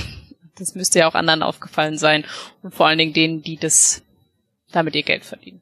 Ähm, von daher bin ich gespannt, was da noch zu tun ist. Ich würde mir manchmal wünschen, dass sie es so ein bisschen nach außen hin vielleicht auch mehr erklären oder gerade Krösche und sagt, ja gut, also theoretisch würden wir uns schon gerne nochmal einen Stürmer holen, aber ähm, es ist im Moment eben nicht, die Optionen sind nicht da, aber wir sind uns schon auch noch ein bisschen der äh, sozusagen Schwäche auf der Position bewusst. Ähm, und das fehlt mir so ein bisschen. Aber sie sind halt in Zukunftsplänen auch. Da gibt's genug Gerüchte über Stürmer, aber halt alles für den Sommer. Ist halt die Frage, dann wären wir wieder bei der Umbruchssaison, ob man jetzt sagt, na gut, wir machen das jetzt so, wird schon schief gehen. Und dann holen wir halt zum Sommer, holen wir dann halt unsere Wunschspieler und haben dann die nötige Verstärkung. Ähm, und ja, deswegen bin ich da so ein bisschen zwiegespalten, weil ich natürlich die Zukunft schön finde, aber es hier und jetzt aktuell äh, wäre mir lieber. weil es ist eben immer wieder das Gleiche, wenn man sich die Spiele anschaut. Ähm, deswegen, ja, habe ich da so meine Schwierigkeiten mit. Aber und ich sehe halt auch nicht alle Transfers so besonders stark, die jetzt da im Sommer gemacht wurden. Aber ja, das gehört wohl dazu. Ja, man kann nicht immer treffen. Also das. Nee, aber man ist es natürlich aus Eintracht Frankfurt ein bisschen gewöhnt, sich äh, zu treffen und dann halt auch so sofort einschlagen treffend. Ähm, und das hat meistens natürlich auch über die schlechteren Transfers und die wurden auch in der Riege davor gemacht, äh, hinweggetäuscht. Ähm, aber ja, also es ist natürlich auch, es ist halt dieser Umbruch, du hast Silva, du hast Jovic verloren, ähm, Younes, die Thematik äh, müssen wir jetzt, glaube ich, nicht nochmal aufmachen, aber der ist dir auch verloren gegangen und du hast halt einfach ähm, zum Beispiel einen Hauge, der noch nicht funktioniert, der mit Verletzungen äh, zu kämpfen hat. Boré, der spielt, den ich so okay finde, Lenz verletzt ist und ansonsten, ich habe es ja schon gesagt, ich finde, die einzigen zwei Transfers, die funktioniert haben, sind Lindström und Jakic. Und bei Lindström finde ich, den, den finde ich saustark. Ähm, ich finde, der macht, der hat wirklich gute Szenen, der muss halt an seinem Abschluss noch üben, weil hätte der in den letzten drei Spielen äh, die Dinger gemacht, dann würden wir hier weit positiver drüber sprechen, zumindest punktetechnisch macht er das 3-0 gegen Dortmund, dann ist, glaube ich, der Sack zu. Mhm. Jetzt haben wir mit Sam Lammers da noch einen Namen, den hast du vorhin schon einmal kurz genannt. Der spielt sportlich gerade keine Rolle, aber vielleicht kann er so ein bisschen als Symbol herhalten für einen Stimmungsumschwung, den ich zumindest als Außenstehender betrachte. Man darf jetzt die sozialen Netzwerke nicht mit dem wahren Leben verwechseln, aber es war schon für mich zumindest erstaunlich zu lesen, wie hart er kritisiert wurde von offenbar Eintracht Frankfurt-Fans, auch wenn sich da dann viele dagegen gestellt haben. Hat sich da im Klima gerade was verändert bei der Eintracht innerhalb der Fanszene? Ach, ich glaube, das ist, das ist super schwierig, weil du halt die Fans nicht im Stadion hast.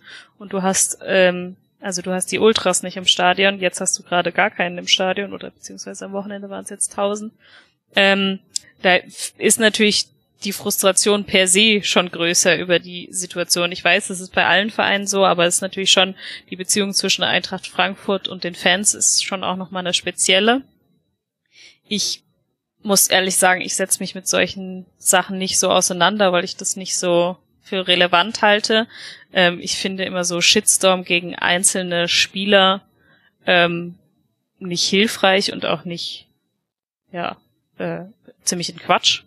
Ähm, man muss sagen, dass Lammers gar nicht erfüllt, was er bringen sollte. Da ist aber auch viel zu viel Druck drauf, weil er Heinz Silver ersetzen soll, der vergangene Saison was 26 Tore gemacht hat. Ähm, aber natürlich ist man, glaube ich, hat man vielleicht auch bei Eintracht Frankfurt eine gewisse oder Eintracht Frankfurt Fans eine gewisse Beziehung zu Stürmern. Und wenn auf einmal einer da ist, der es nicht bringt, wie die letzten fünf Jahre, die Stürmer, dann ist die Enttäuschung vielleicht umso größer und der Fokus auf diesem, auf dieser Position so, so groß, weil eben die letzten vier, fünf Jahre Eintracht Frankfurt da so sensationell fokussiert besetzt war. Meinst du, es spielt da eine Rolle, dass man aktuell ohne Zuschauer spielt? Ich habe das Fanumfeld von Eintracht Frankfurt, ja. ich will das jetzt nicht rosa-rot malen. Da gibt es schon auch äh, Probleme. Ich war oft genug auch schon auswärts mit äh, der Eintracht mit dabei. Gründe dafür sind private. Please don't send me any direct message, liebe Hörerinnen und Hörer. Also äh, da gibt schon auch, äh, so wie in jedem Verein, auch die Leute, mit, neben denen ich jetzt nicht unbedingt stehen will. Aber in Summe schaffen es äh, die Eintracht Frankfurt-Fans, finde ich, schon häufiger als andere Fankurven eine positive Stimmung im Heimstadion zu erzeugen und auch eigene Spieler damit richtig zu tragen, sagt man immer so schön. Grüße an ja. den Doppelsechs-Podcast. Kommt es da vielleicht auch mit dazu, dass auch so Neuzugänge wie Lammers ja gar nicht die Möglichkeit haben, jenseits von irgendwelchen digitalen, wo halt auch die wenigen Kritiker vielleicht auch lauter sind, als die vielen, die sagen, probier es doch einfach, Mensch, ihr könnt es doch, so wie bei Borussia Mönchengladbach, dass das gerade einfach fehlt? Total. Also ich glaube, die, äh, die, das meinte ich eben, diese Beziehung zwischen Fans und Spielern, die fehlt komplett. Und auch eben für die Fans, ich meine, du hast ja immer nur die Fernsehkamera zu sehen, okay, wie gibt er sich auf dem Platz, wie ist der, er kann auch mal irgendwie zu den Fans sozusagen hingehen und meinetwegen sagen, boah, sorry oder sowas und da wird dann ja auch viel verziehen. Also ich glaube schon, dass das äh, eine entscheidende Rolle spielt und natürlich auch Spieler, wie er nie vor diesen Fans gespielt hat. Es sind Spieler, die haben bisher noch nicht vor vollem Haus gespielt von Eintracht Frankfurt. Dementsprechend konnten die Fans sich kein Bild machen und er konnte aber auch sozusagen nicht seins zurückgeben oder auch seine Kraft aus den Fans ziehen. Ich glaube schon, dass das äh, viel wert ist. Ich glaube jetzt nicht, dass er dadurch jetzt ein 26-Tore-Mann wird, aber ähm, ein bisschen sozusagen mehr ins Verhältnis gesetzt wird dadurch. Und wenn wir das jetzt mal versuchen, alles so zusammenzunehmen, zusätzlich noch mit reinberechnen, die Besonderheit, die wir jetzt einfach haben mit Corona, auch Eintracht Frankfurt trifft es hart. Gleichzeitig haben wir diesen seltsamen Transfermarkt, der halt wirklich, es ist halt einfach alles gerade ein bisschen komisch. Und du sagst, wir haben eine Übergangssaison vor uns. Gleichzeitig ist man ja aber zum Beispiel in der Europa League im Achtelfinale. Also irgendwie kann es vielleicht auch sein, dass die Maßstäbe ein bisschen zu hoch sind, die wir an Eintracht Frankfurt anlegen? Ja, aber das war ja schon immer so, oder? Also ähm, zumindest seitdem es so sportlich besser läuft, sind ja immer die Maßstäbe höher. Und ähm, es ist natürlich, ich glaube, es ist halt dieses, wenn du weißt, sie können's uns dann nicht machen, dann ist es natürlich schwieriger. Also man hat ja Spiele gesehen, wo sie es gut umsetzen. Und ich finde, ich meinte die Übergangssituation oder Saison auch eher so ein bisschen bezogen auf sportliche Führung und Mannschaftsfindung.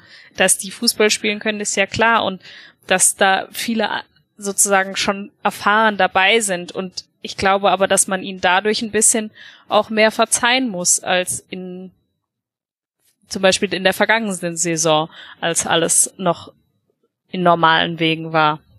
Ähm, ich glaube schon, dass man der Mannschaft und dem Verein viel zutrauen kann. Also dem Verein. Ähm, bei der Mannschaft weiß ich nicht so ganz, nein.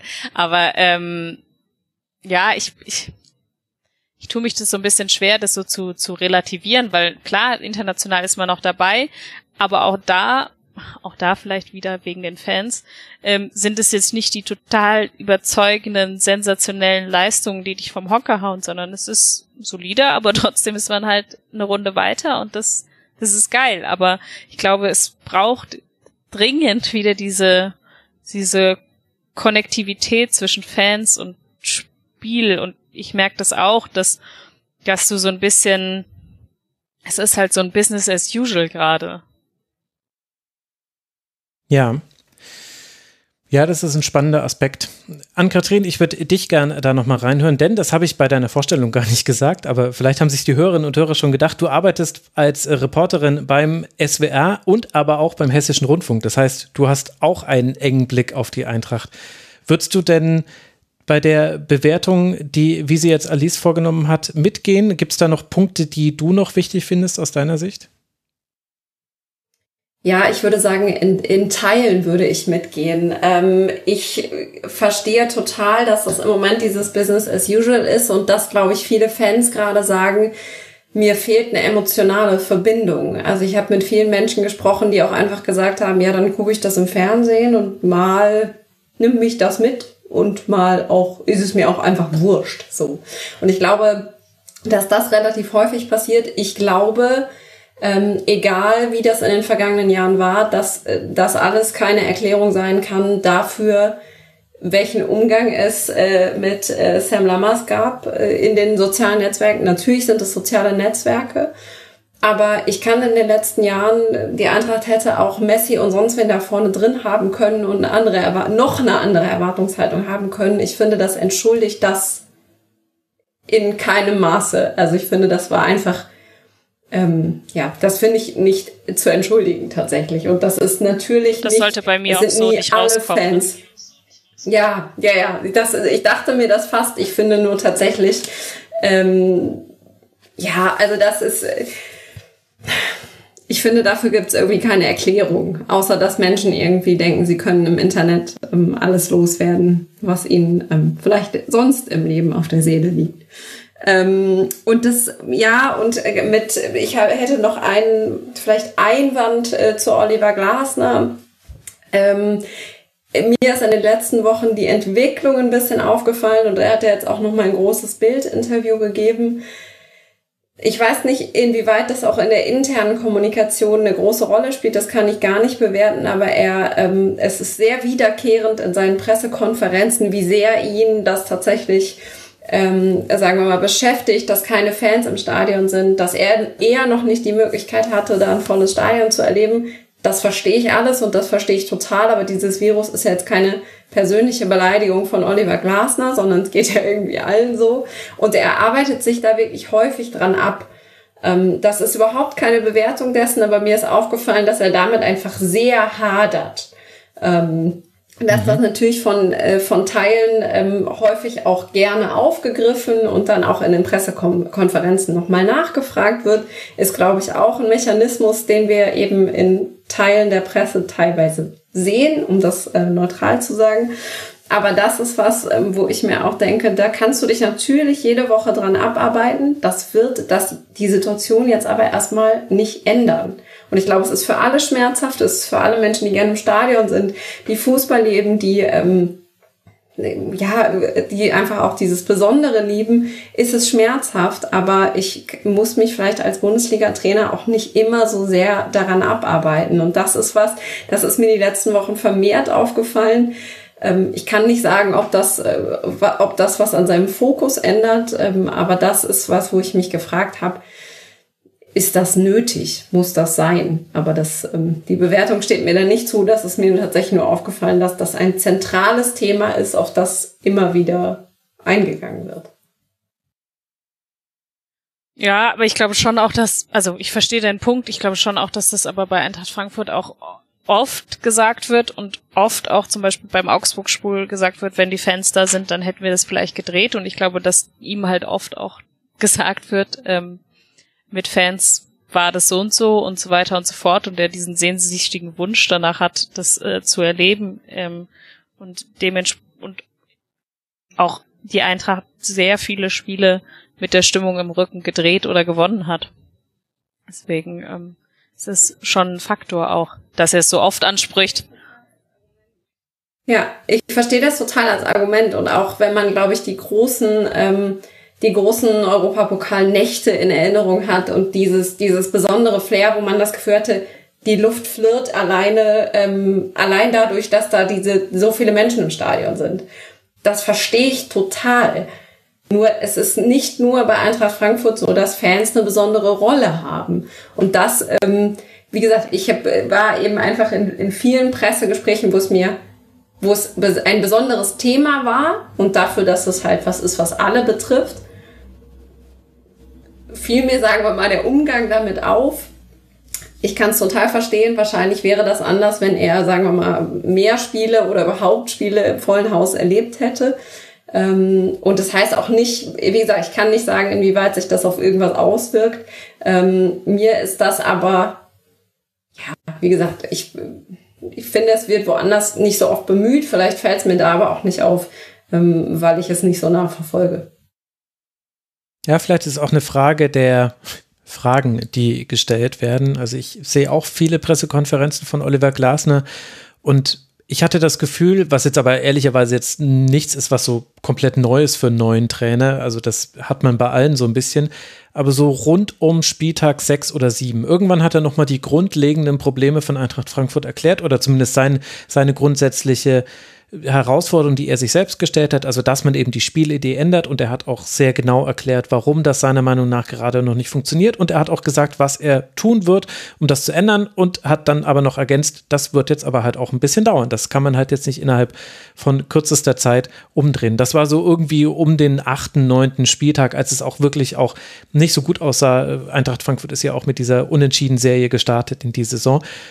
Und ab dann war mein Gefühl, dass Oliver Glasner das Gefühl hatte, sich immer wieder und wieder wiederholen zu müssen, weil er immer ähnliche Fragen gestellt bekommen hat, was man aber den Journalistinnen und Journalisten auch nicht vorwerfen kann, denn die Situation ist sich eben einfach auch ähnlich. Und das ist, gehört eben auch zum Sportjournalismus so ein bisschen dazu, dass man äh, die Wiederholung des Immergleichen in andere Worte kleidet, so dass alle dann noch Spaß daran haben, etwas zu konsumieren, denn jeder Fan will ja etwas zu Eintracht Frankfurt lesen. Es ist ja nicht nur so, dass die Journalistinnen und Journalisten das unbedingt brauchen wollen. Und Oliver Glasner ist ein sehr höflicher Mensch und ich finde, er ist auch gut in seiner Kommunikation. Ich empfinde ihn da immer als offen, offener als andere, als andere Trainer. Er ist auch ein wenig launisch. Also es gibt Trainer, die viel deutlicher zeigen, wenn sie eine Frage nicht mögen. Also guckt mal eine Pressekonferenz mit Boris Svensson. Das ist ein komplett anderer Schnack, allein von der Art und Weise, wie er nonverbal reagiert und eingeht auf Fragen. Aber ich hatte das Gefühl, dass das vor allem gegen Ende der Hinserie so eine Abnutzung bei ihm hatte. Dass er das Gefühl hatte, jetzt muss ich das schon wieder erzählen mit der Stürmerfrage. Jetzt muss ich schon wieder über die Zuschauer. Also ich hatte das Gefühl, dass es auch häufig als Frage kam, äh, sprechen. Und das ist jetzt kein, keine große Erkenntnis, aus der irgendwelche Schlussfolgerungen abzuleiten sind, aber ich glaube, das trägt halt auch bei zu so einem Bild, was man von ihm hat. Und vielleicht kommt es auch daher, dass dass es halt auch die immer gleichen Themen sind, jetzt schon seit 20 Spieltagen. Und ich das Gefühl habe, er hatte schon sehr früh eigentlich alles gesagt, was er zu sagen hatte. Und jetzt muss er es halt wiederholen. Und das macht man halt, finde ich auch sehr verständlich, nicht immer im gleichen Duktus, im gleich begeisterten Duktus. Vielleicht kann man ohne, also das sollte jetzt tatsächlich auch nicht zu hart klingen, vielleicht kann man genau das trotzdem rausheben, was du sagst, dass er, ähm, egal wie man das jetzt inhaltlich bewertet, trotzdem meist sehr geduldig ist. Also es ist genau das, was du sagst. Ich habe ihn zuletzt, ähm, ich fand in diesen ganzen, in diesen vielen Gesprächen ist er ganz selten, so wie du sagst, ungehalten. Und das, was ungehalten ist, ist halt dann mit seinem Wiener oder mit seinem österreichischen Schmäh fast noch freundlich. ja, ähm, stimmt. Und ich finde, er kommuniziert viel und das ist natürlich, kann man sich als Trainer, ohne da jetzt Beispiele ranziehen zu wollen, auch auf Podien leichter machen und einfach nicht kommunizieren. Und das kann man, glaube ich, Oliver Glasner nicht vorwerfen. Das macht er auf jeden Fall. Mir ist der thematische Schwerpunkt aufgefallen, aber so wie du sagst, natürlich gibt es dann eben auch Fragen, die, glaube ich, das ein oder andere Mal auch wieder in diese Richtung zielen. Aber immerhin spricht er und das ist ja für eine Mannschaft, egal in welcher Tabellensituation, äh, nichts Schlechtes, viel zu sprechen. Ich finde auch, also er macht fast den Eindruck, als hätte, würden ihm die Pressekonferenzen ein bisschen Spaß machen. Er hat immer irgendwie noch einen Witz äh, auf Lager oder einen Scherz, ob man den jetzt lustig findet oder nicht, sei äh, dem Humor geschuldet.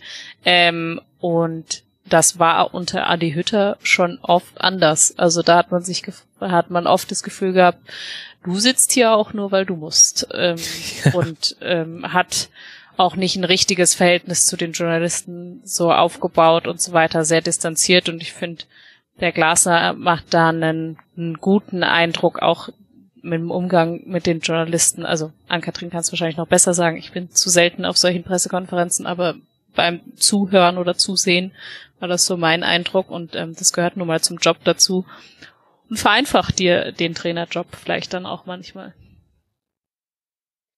Ich glaube, es ist tatsächlich der Unterschied äh, von Hütter zu Glasner, den du ansprichst, ist, dass er einfach zugänglicher wirkt. Kann nicht sagen, ob ähm, ne, zugänglicher, höflicher, freundlicher. Das liegt natürlich auch, sagen wir mal, an der Schlussphase mit Hütter, die das, da würde ich und ich hoffe, dass mir das hier in Frankfurt niemand übel nimmt, aber das war am Ende schon auch mit vielen Kolleginnen und Kollegen, glaube ich, kein so gutes Verhältnis mehr. Und ich glaube, Hütter fühlte sich da enorm in die Defensive gedrängt. Wie gesagt, das sind nur Empfindungen. Ähm, und das war ja insgesamt zum Schluss auch nicht mehr so ein smoothes Kapitel, ähm, Adi Hütter und Eintracht Frankfurt. Ich glaube, das kannst du ähm, vielleicht noch besser bewerten. Aber Glasner ist ja viel zugänglicher, ist viel offener, ist viel, verliert dann eben auch mal ein persönliches Wort und sei es nur, dass er erzählt, weiß ich nicht, äh, wie er jetzt irgendwie Weihnachten verbracht hat oder so.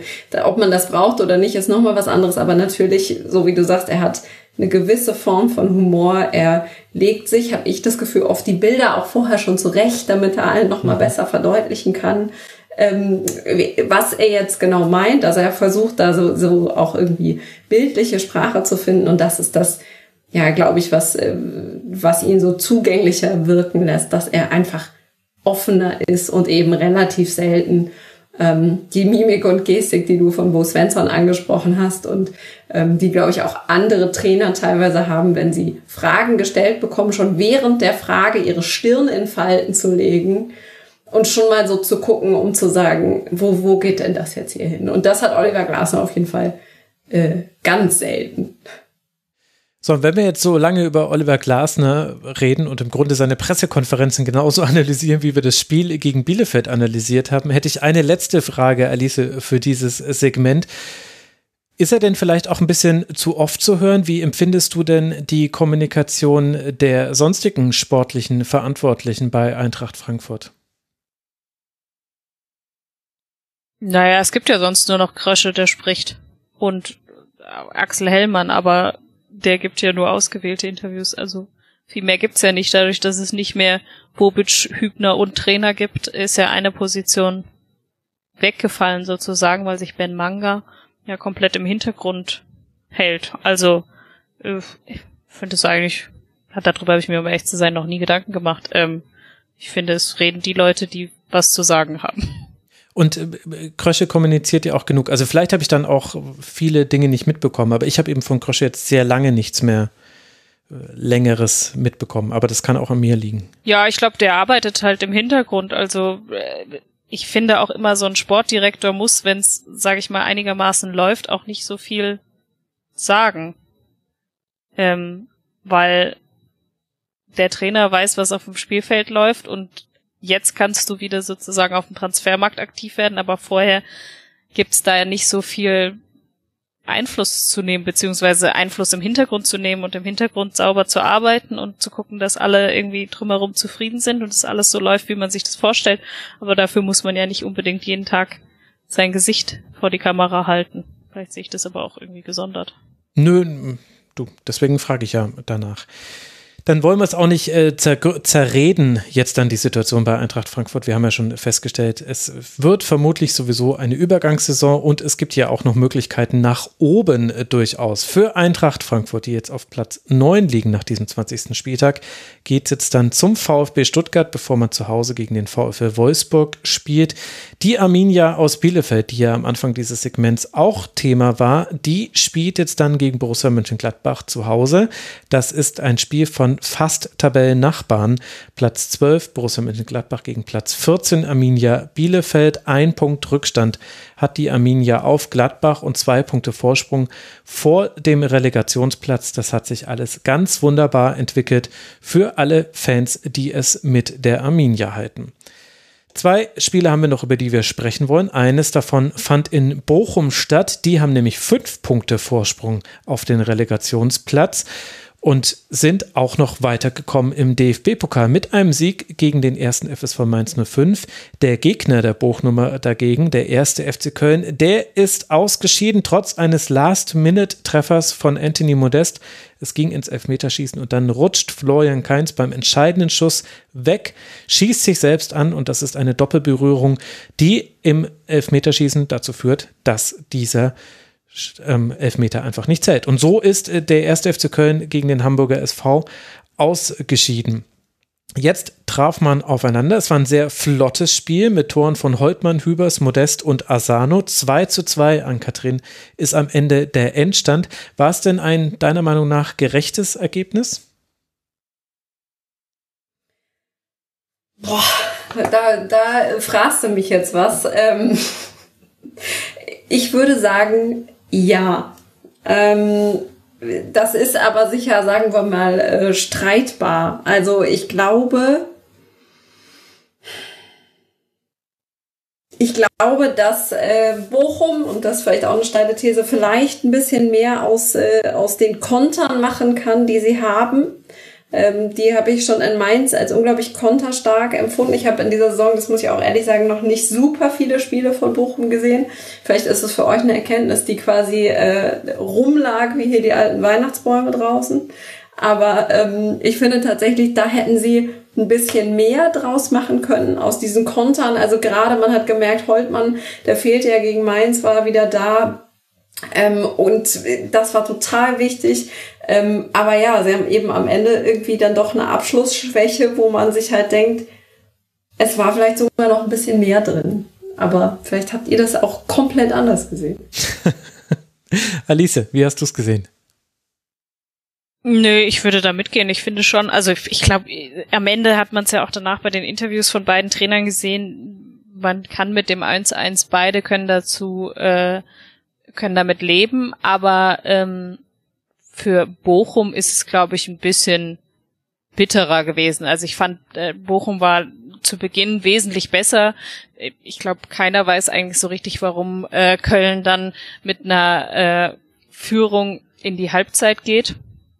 Und ähm, dann hat man Bochum, glaube ich, schon so ein bisschen die Verunsicherung angemerkt, ob dieser dieses dieser Tore. Äh, Lucilla hat danach auch gesagt, er fand schon, dass man Zeit gebraucht hat, um dieses Tor zu verarbeiten. Und ähm, dann hat sich Bochum aber auch wieder äh, gefangen und ich finde, sie haben Modest sehr gut zugestellt, bis halt dieser eine Fehler passiert ist. Ähm, und ja, ich glaube, wenn das 2-1 für oder äh, wenn das am Ende mit einem Sieg für Bochum ausgegangen wäre, hätten die Kölner nicht so viel sagen können. So können aber beide damit, glaube ich, gut leben. Ja, so war ja auch der Tenor der Trainer. Also das mit dem Konterspiel bei Bochum, das hat man schon häufiger gesehen, vor allem im Hinspiel. Das fand ich interessant. Das ist so ein bisschen untergegangen jetzt in der Nachbesprechung dieses Spiels. Wahrscheinlich auch deshalb, weil die beiden Trainer sich so gut kennen und dann hat man andere Themen. Aber im Hinspiel war es schon ganz genauso, dass Bochum wirklich viele Konter hatte und die nicht gut zu Ende gebracht hat. Das war jetzt besser in dem Spiel gegen den ersten FC Köln. Ich fand es aber interessant, wie gut das auch einfach geklappt hat. Also man weiß, dass Bochum diesen Konterfokus hat. Sobald Holtmann in der Startaufstellung steht, weiß man auch, dass sie sich darauf auch fokussieren. Da werden viele lange Bälle geschlagen. Ich habe es mir rausgeschrieben, allein Manuel Riemann hat 46 Mal lang lang geschlagen. 24 Mal davon kam der Ball auch an, also eine ziemlich gute Quote. Und man hat es wirklich oft geschafft, dass die Kölner mit Gesicht aufs eigene Tor zurennen müssen. Und das ist für einen Verteidiger einfach eine sehr unangenehme Situation. Aber die Chancen, die man sich da rausgespielt hat, wurden eben nicht immer auch zu Chancen. Das war schon, da hat Bochum schon Dinge liegen lassen. Auf der anderen Seite kann man sich auch beim ersten FC Köln bedanken, dass er bei einem langen Einwurf so schlecht verteidigt, dass Asano den Ausgleich machen kann. Also es ist ein einerseits, andererseits Spiel irgendwie. Die Frage, die sich halt so ein bisschen stellt, glaube ich, an Kathrin, für Bochum ist ja sowieso jeder Punkt toll und Bochum ist in einer sehr guten Position. Beim ersten FC Köln glaube ich zu vernehmen, dass die Fragen ein bisschen größer werden, ob deren Spielanlage jetzt zu einfach ausrechenbar ist. Also es ist zwar immer noch nicht einfach zu verteidigen, dieser Flankenfokus, weil man hat mit modesten Ausnahme Spieler und man spielt es eben auch sehr konsequent. Aber ich hatte in diesem Spiel jetzt zum wiederholten Mal das Gefühl, das ging mir vorher auch schon so. Beim gut Spiel gegen die Bayern ist schwierig, aber auch Hertha hatte einige ganz gute Momente gegen Köln. Man weiß halt auch ziemlich genau, was man bekommt. Vielleicht stellen sich die Gegner jetzt auch besser darauf ein. Ja, das glaube ich schon. Und ich habe mich so ein bisschen gefragt, ob diese wilde Rotation von Baumgart, ob das ob das eine Reaktion darauf war. Ich, ich weiß es nicht. Äh, es gab ja dann auch irgendwie äh, heftige Kritik nach diesem, ähm, nach dem Spiel, glaube ich, gegen den HSV. Ähm, ich habe mich gefragt, ob er sie damit unberechenbarer machen will. Aber auch das äh, weiß wahrscheinlich nur Steffen Baumgart und seine Mütze. Fragen wir vielleicht mal bei Manuel Neuer nach. Ich weiß es nicht. Ja, aber er hat ja nach dem Spiel schon auch gesagt, dass, dass man den Spielern, dass man seinen Spielern angemerkt hat, dass sie ein bisschen durch sind, so. Ähm, nicht Kopf, sonst hat er gesagt, hätten sie das nicht so bestreiten können, sondern einfach körperlich. Und ich glaube, dementsprechend ist dann wahrscheinlich auch die Rotation so ein bisschen geschuldet. Ja, das glaube ich auch. Und was, glaube ich, noch auch interessant ist und ein gutes Zeichen für Köln ist, dass man schon reagieren kann. Also so gut die erste Hälfte für Bochum war, als sich Köln dann auf eine Doppelsechs äh, umgestellt hat und einfach, also einfach in Anführungszeichen, aber tiefer positioniert hat in der zweiten Hälfte, da war es dann nicht mehr so viel, was Bochum offensiv zeigen konnte. Und das ist ja, glaube ich, schon ganz gut zu sehen. Köln kann darauf reagieren, hat es geschafft mit, äh, ihr habt ja schon angesprochen, mit einer Führung aus dieser Halbzeit, die nicht gut war, aus dieser Hälfte, die nicht gut war, herauszukommen. Und dann hat man ja eigentlich Bochum sehr viele Dinge weggenommen, die Bochum braucht, um ein erfolgreiches Spiel zu machen, war halt in ein, zwei Szenen nicht aufmerksam und eine davon hat auch zu dem Gegentreffer geführt.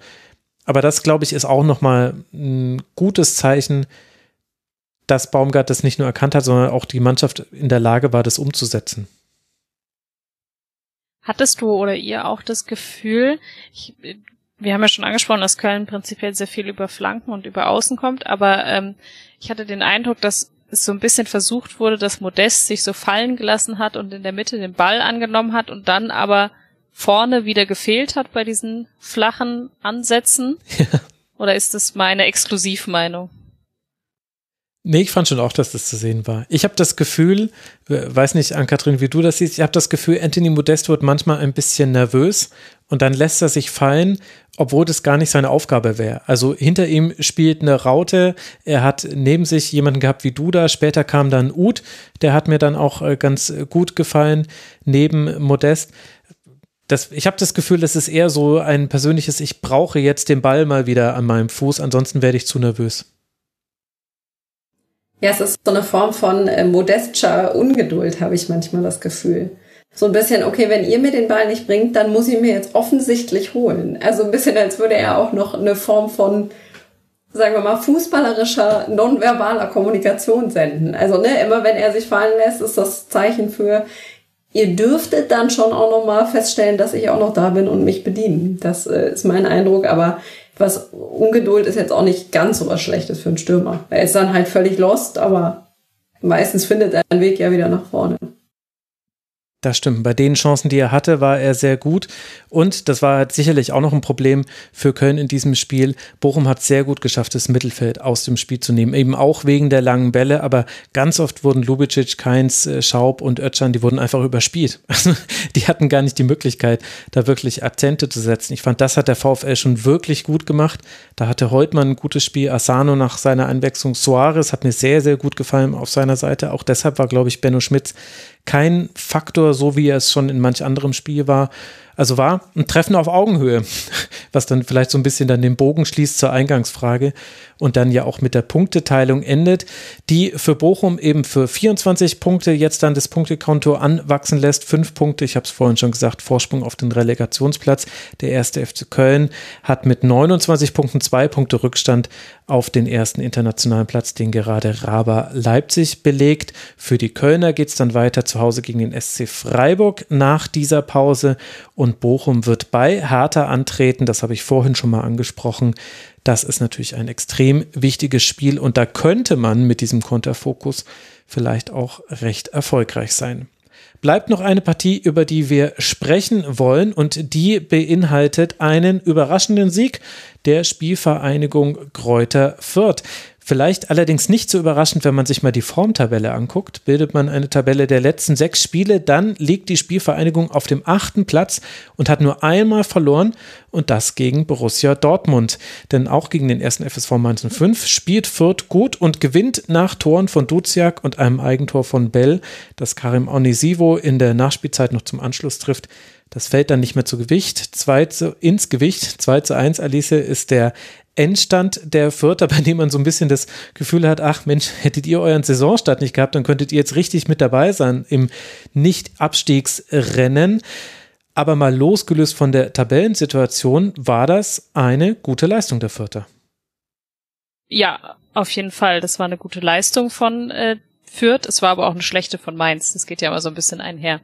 ähm, ich bin mir unsicher, ob man äh, bei Fürth sagen kann, ja, hättet ihr euren Saisonstart äh, anders gestaltet, weil ich glaube trotzdem, dass es dafür nicht reicht und man jetzt natürlich auch so ein bisschen freier aufspielen kann. Du hast in Fürth nicht so einen medialen Druck, du hast nicht die, den Druck, du musst in der Liga bleiben, was passiert beim Abstieg, sondern es gehört dazu. Das heißt, du kannst dich, ähm, ja, du kannst dich so ein bisschen frei schwimmen und ich glaube schon auch, dass so ein Trainer wie bei Fürth und die Mannschaft selber auch eine Zeit braucht, um sich an die erste Liga zu gewöhnen und äh, ihre Lehren daraus zu ziehen. Und das merkt man jetzt, dass das so langsam ein bisschen fruchtet.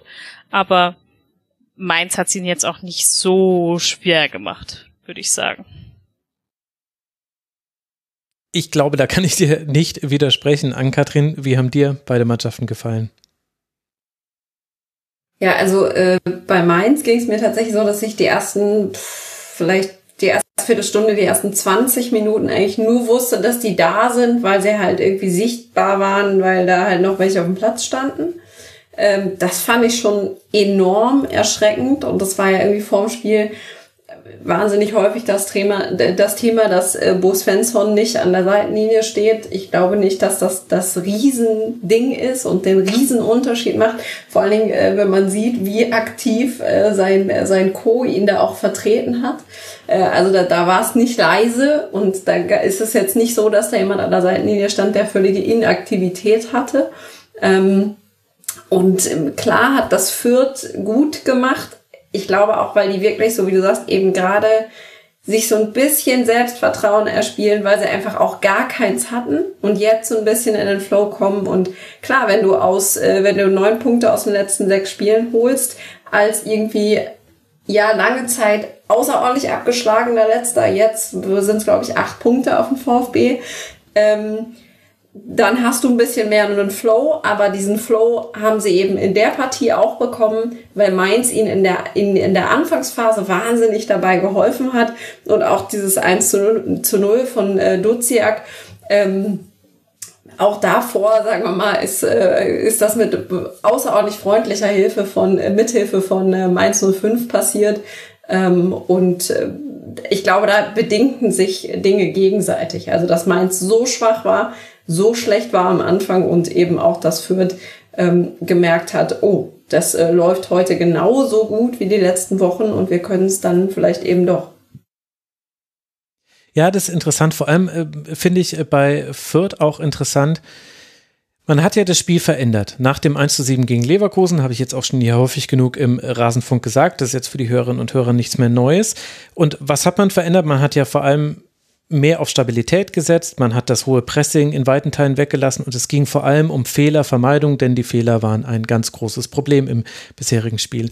Und jetzt gucke ich mir dieses Spiel gegen Mainz 05 an und da sehe ich natürlich ganz viele Dinge, die Fürth jetzt auch in den letzten Spielen eben besser gemacht hat, so dass man eben, man spielt mit viel mehr sicheren Kontakten, man rückt nicht mehr gleich sofort nach, sondern wartet erstmal, bis der Spielaufbau eine gewisse Linie überschritten hat, so glaube ich zumindest erkannt zu haben. Gerade Jedro Wilms ist da viel defensiver im wahrsten Sinne des Wortes als noch bisher.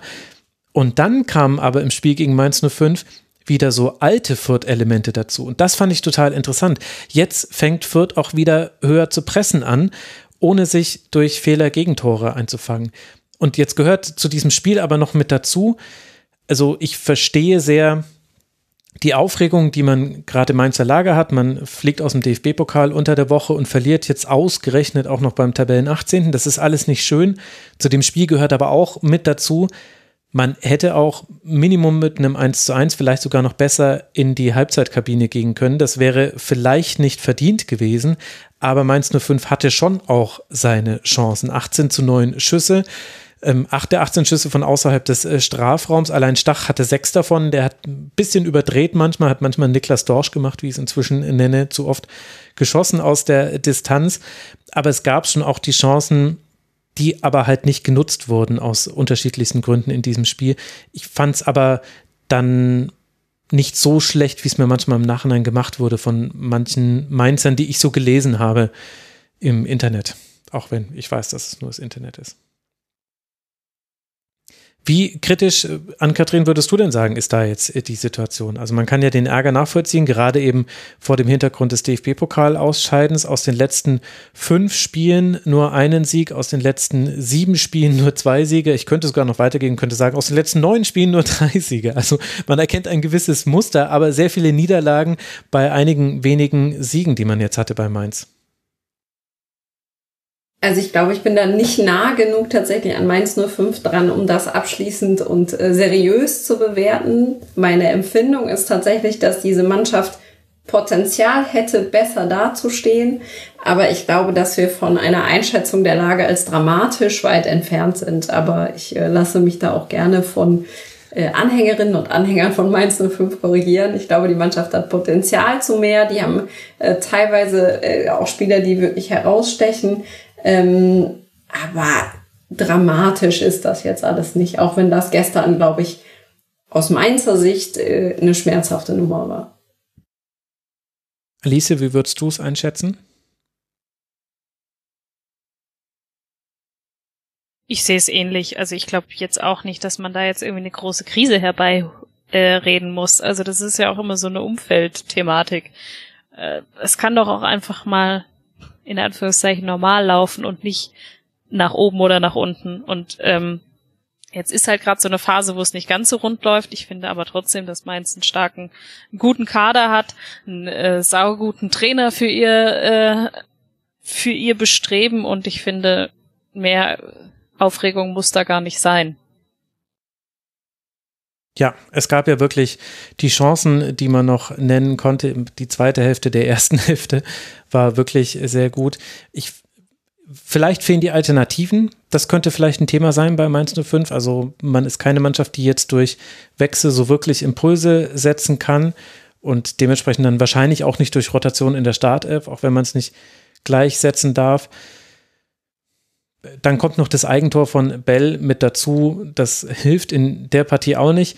Ich finde allerdings auch, und ich habe mir ja vorgenommen, irgendwann vor grauen Uhrzeiten habe ich mir vorgenommen, nur noch positive Dinge über die Spielvereinigung zu sagen, weil ich das Gefühl hatte, immer dieselben negativen Dinge ansprechen zu müssen bei Fürth. Und in diesem Spiel gab es wirklich so viele positive Dinge, dass ich da jetzt nochmal kurz ein Wort über Fürth verlieren möchte. Also erstmal die Ballführung von Duziak vor dem 1 zu 0 ist einfach wunder, wunderschön. Der Pass von Seguin. Seguin hatte vor beiden Treffern, hat er richtig gute Pässe gespielt und zwar kein Zufall. Seguin hat zum ersten Mal so gespielt, wie ich immer dachte, dass er in der ersten Liga spielen würde, also welche Bedeutung er auch spielen würde für Fürth.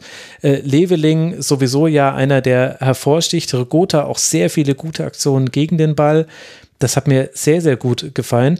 Und defensiv war es so, es gab sehr, sehr viele Flanken, die Mainz geschlagen hat. 23 Stück ist jetzt auch nicht so komplett überraschend, ist auch also typisch auch für die, für die Formation. Und wenn du Wiedmer und Aaron Martin auf den Flügeln hast, da kann man schon auch mal flanken. Das haben aber Viergeber und Griesbeck richtig gut wegverteidigt. Vor allem Viergeber hatte zehn klärende Aktionen. Also Fürth war ein richtig stabiler Gegner in diesem Spiel, hat das nicht unverdient gewonnen und gerade weil wir auch schon ganz anders über die Spielvereinigung gesprochen haben hier im Rasenfunk, wollte ich das nochmal so hervorheben. Und ich finde das schön. Ich weiß nicht, ob ich da jetzt dann zu romantisch bin oder ob ich vielleicht, keine Ahnung, weil ich in Mittelfrank geboren wurde, jetzt irgendwie da so einen komischen Lokalpatriotismus habe. Ich glaube ehrlich gesagt nicht. Aber mir gefällt das, dass wir jetzt 18 konkurrenzfähige Mannschaften haben und es ändert, glaube ich, die äh, die komplette Statik der Rückrunde, weil Spiele gegen Fürth sind jetzt nicht mehr so wie in der Hinrunde. Es ist zwar immer noch so, dass das Umfeld und alle erwarten, dass du sie gewinnen musst. Ich habe aber das Gefühl, es ist ein ganzes, ganzes Deut schwerer geworden, tatsächlich die, diese Spiele zu gewinnen. Da habe ich euch jetzt am Ende dieser Folge einfach totgelabert. Da möchte niemand anschließen.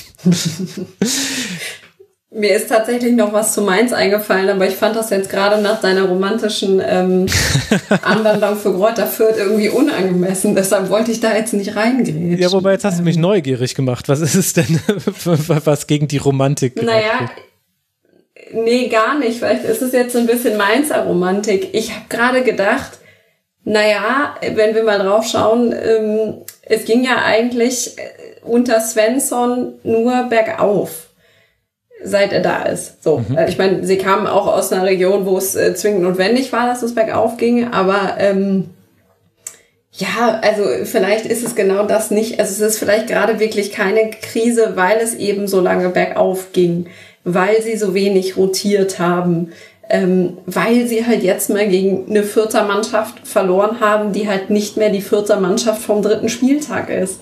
Ähm, und ich glaube, das kann vielleicht auch allen MainzerInnen Hoffnung machen. Also das war, es ist mir gerade noch so gekommen, weil ich mir dachte, okay, mal zu überlegen, wann hat äh, Svensson, glaube ich, im Januar 2020, korrigiert mich da gerne, äh, Mainz übernommen und das in einem komplett anderen Zustand. Und deshalb glaube ich, ähm, ja, würde ich es jetzt, würde ich es noch weniger dramatisch sehen, als ich es eben gesehen habe. Mhm dann wollen wir das auch auf jeden Fall nicht äh, überdramatisieren. Ich entlasse euch, liebe Hörerinnen und Hörer, noch natürlich mit der Information, wie es für die beiden Mannschaften weitergeht. Wenn ihr aufmerksam aufgepasst habt, wisst ihr das allerdings schon, denn die Spielvereinigung spielt natürlich beim VfL Wolfsburg habe ich vorhin im Wolfsburg-Segment ein bisschen drüber gesprochen. Die Spielvereinigung hat neun Punkte Rückstand auf den Relegationsplatz nach diesem Sieg. Und der erste FSV Mainz 05, der auf Rang 10 verbleibt mit 27 Punkten, wird zu Hause gegen die TSG aus Hoffenheim versuchen, sich an diejenige heranzusaugen, die TSG hat 31 Punkte, Mainz 27 Punkte. Das sind acht Punkte Vorsprung auf den Relegationsplatz und ja eine sehr, sehr gute Situation für den FSV. Und damit sind wir am Ende einer langen Folge angelangt. Ich danke euch sehr, sehr, sehr herzlich für eure Zeit. An Katrin Rose vom HR und dem SWR. Ich möchte nochmal den Podcast Rose und Cremant empfehlen, auch wenn die erste Staffel da jetzt gerade vorbei ist. Aber da wird ja vielleicht noch was kommen an Katrin. Mal schauen. ja, dann müssen wir jetzt ein bisschen. Es äh, bleibt äh, auf jeden Fall spannend, aber die erste, die erste Staffel macht ja vielleicht äh, Bock auf mehr. Mal gucken. Und dann einfach öffentlichen Druck aufbauen auf Twitter. Rose wie die Blume heißt Ann-Kathrin da. Und da müsst ihr jetzt einfach ganz, ganz lange nachfragen, liebe Hörerinnen und Hörer. Und dann kann sie ja gar nicht anders. Also danke dir, liebe Ann-Kathrin, dass du hier im Rasenfunk mit dabei warst. Danke, dass ich hier sein durfte und äh, danke für die nette Runde. Das war äh, zum Debüt, hat das viel Spaß gemacht. Das äh, freut mich sehr zu hören und äh, das äh, liegt zu mindestens 99 Prozent an Alice Jotitje von ran.de, die at Sportsland Alice mit ihrer 18. Teilnahme hier schon im Rasenfunk. Alice, du weißt es, ich sage es dir oft, aber ich möchte es dir auch nochmal öffentlich sagen. Ich bin sehr froh, dass du dir immer die Zeit für den Rasenfunk nimmst und mir dann so leicht machst, gemeinsam mit Ann-Kathrin. Das war heute ein, ja, es ging heute die ganze Zeit bergab für mich, moderativ. Danke dir, liebe Alice. Ich danke. Äh, es hat sehr viel Spaß gemacht und äh, für dich immer wieder gerne, Max. Und wenn du dann noch so gute, kompetente und nette Gästinnen einlädst, umso lieber. Ja, ne? Ich bin auch ganz begeistert. So, bevor ich jetzt aber hier äh, uns allen noch mehr auf die Schulter klopfe, danke ich auch euch, lieben Hörerinnen und Hörer. Danke für eure Aufmerksamkeit. Denkt an dkms.de slash Rasenfunk. Es ist eine wichtige Aktion und ich mache da jetzt natürlich das Duell mit 93 draus. Es geht aber um die Aktion an sich. Es wäre sehr, sehr toll, wenn wir da nicht nur die 500 Registrierungen, sondern noch mehr schaffen. Und als kleinen Hinweis vielleicht noch, die DKMS ist spendenfinanziert. Jede Registrierung kostet rund 30 Euro die DKMS. Das heißt, auch das könnte etwas sein, was ihr vielleicht tun wollt, da finanziell zu unterstützen. Und dann habe ich noch eine Podcast-Empfehlung für euch die mir auch am Herzen liegt. Ich empfehle jetzt diese eine Podcast-Folge. Es gibt aber sicherlich auch noch andere, die sich damit auseinandersetzen. Der Deutschlandfunk der Tag hat sich mit dem 80-jährigen Jubiläum, mit dem Jahrestag der Wannsee-Konferenz auseinandergesetzt. Das ist tatsächlich jetzt schon 80 Jahre her, dass sich da eine Reihe von Menschen hingesetzt haben und sich überlegt haben, wie wollen wir denn andere Menschen vernichten. Ach ja, wir machen das mit Gas, das ist äh, kostengünstig und geht doch schnell und danach verbrennen wir sie. Und allein wenn ich das schon so ausspreche, schaudert es mich, aber das ist ja die Realität, die da passiert ist. Und gerade weil jetzt wieder Menschen auf den deutschen Straßen stehen und sich Judensterne ans Revers heften und das vergleichen wollen, in völliger Missachtung jeglicher Ethik und jeglicher Moral und jeglichen auch schon allein schon guten Anstandes möchte ich äh, auf diese Podcast-Folge verweisen und möchte euch alle nochmal dazu aufrufen. Ihr wisst es natürlich, wir wollen weder irgendwelche AfD-Hörer hier, noch wollen wir von irgendjemandem Geld, der solche rechtsextremen und menschenfeindlichen Organisationen unterstützt. Und wir, glaube ich, müssen alle das immer wieder deutlich machen. Deshalb wollte ich das an, also deutlich machen, dass das so ist, dass auch die, die Minderheit sind und dass wir dieses äh, Menschenverachtende nicht tolerieren wollen. Deswegen wollte ich es an dieser Stelle nochmal sagen und die Podcast-Empfehlung Deutschlandfunk der Tag zur Wannsee-Konferenz aussprechen. Ist nur ein ganz, ganz kurzer Teil dieser Folge, ist ja ein nachrichtlicher Podcast. Aber ich glaube, da haben wir gerade aktuell wieder viele Dinge zu tun, um uns zu positionieren. Da dürfen wir nicht weggucken, auch wenn es wenn wir alle gerade keine Kraft mehr haben wegen der Corona-Pandemie und weil alles wirklich so ätzend ist. Aber es kann nicht sein, dass wir das akzeptieren in unserer Gesellschaft. Und bevor ich mich jetzt am Ende dieser schönen Sendung aufrege, danke ich euch für eure Aufmerksamkeit. Wir hören uns wieder nach dem 21. Spieltag der Männerbundesliga. Bis dahin bleibt gesund, passt auf euch auf und bald, auf bald hier wieder im Rasenfunk. Macht's gut. Ciao.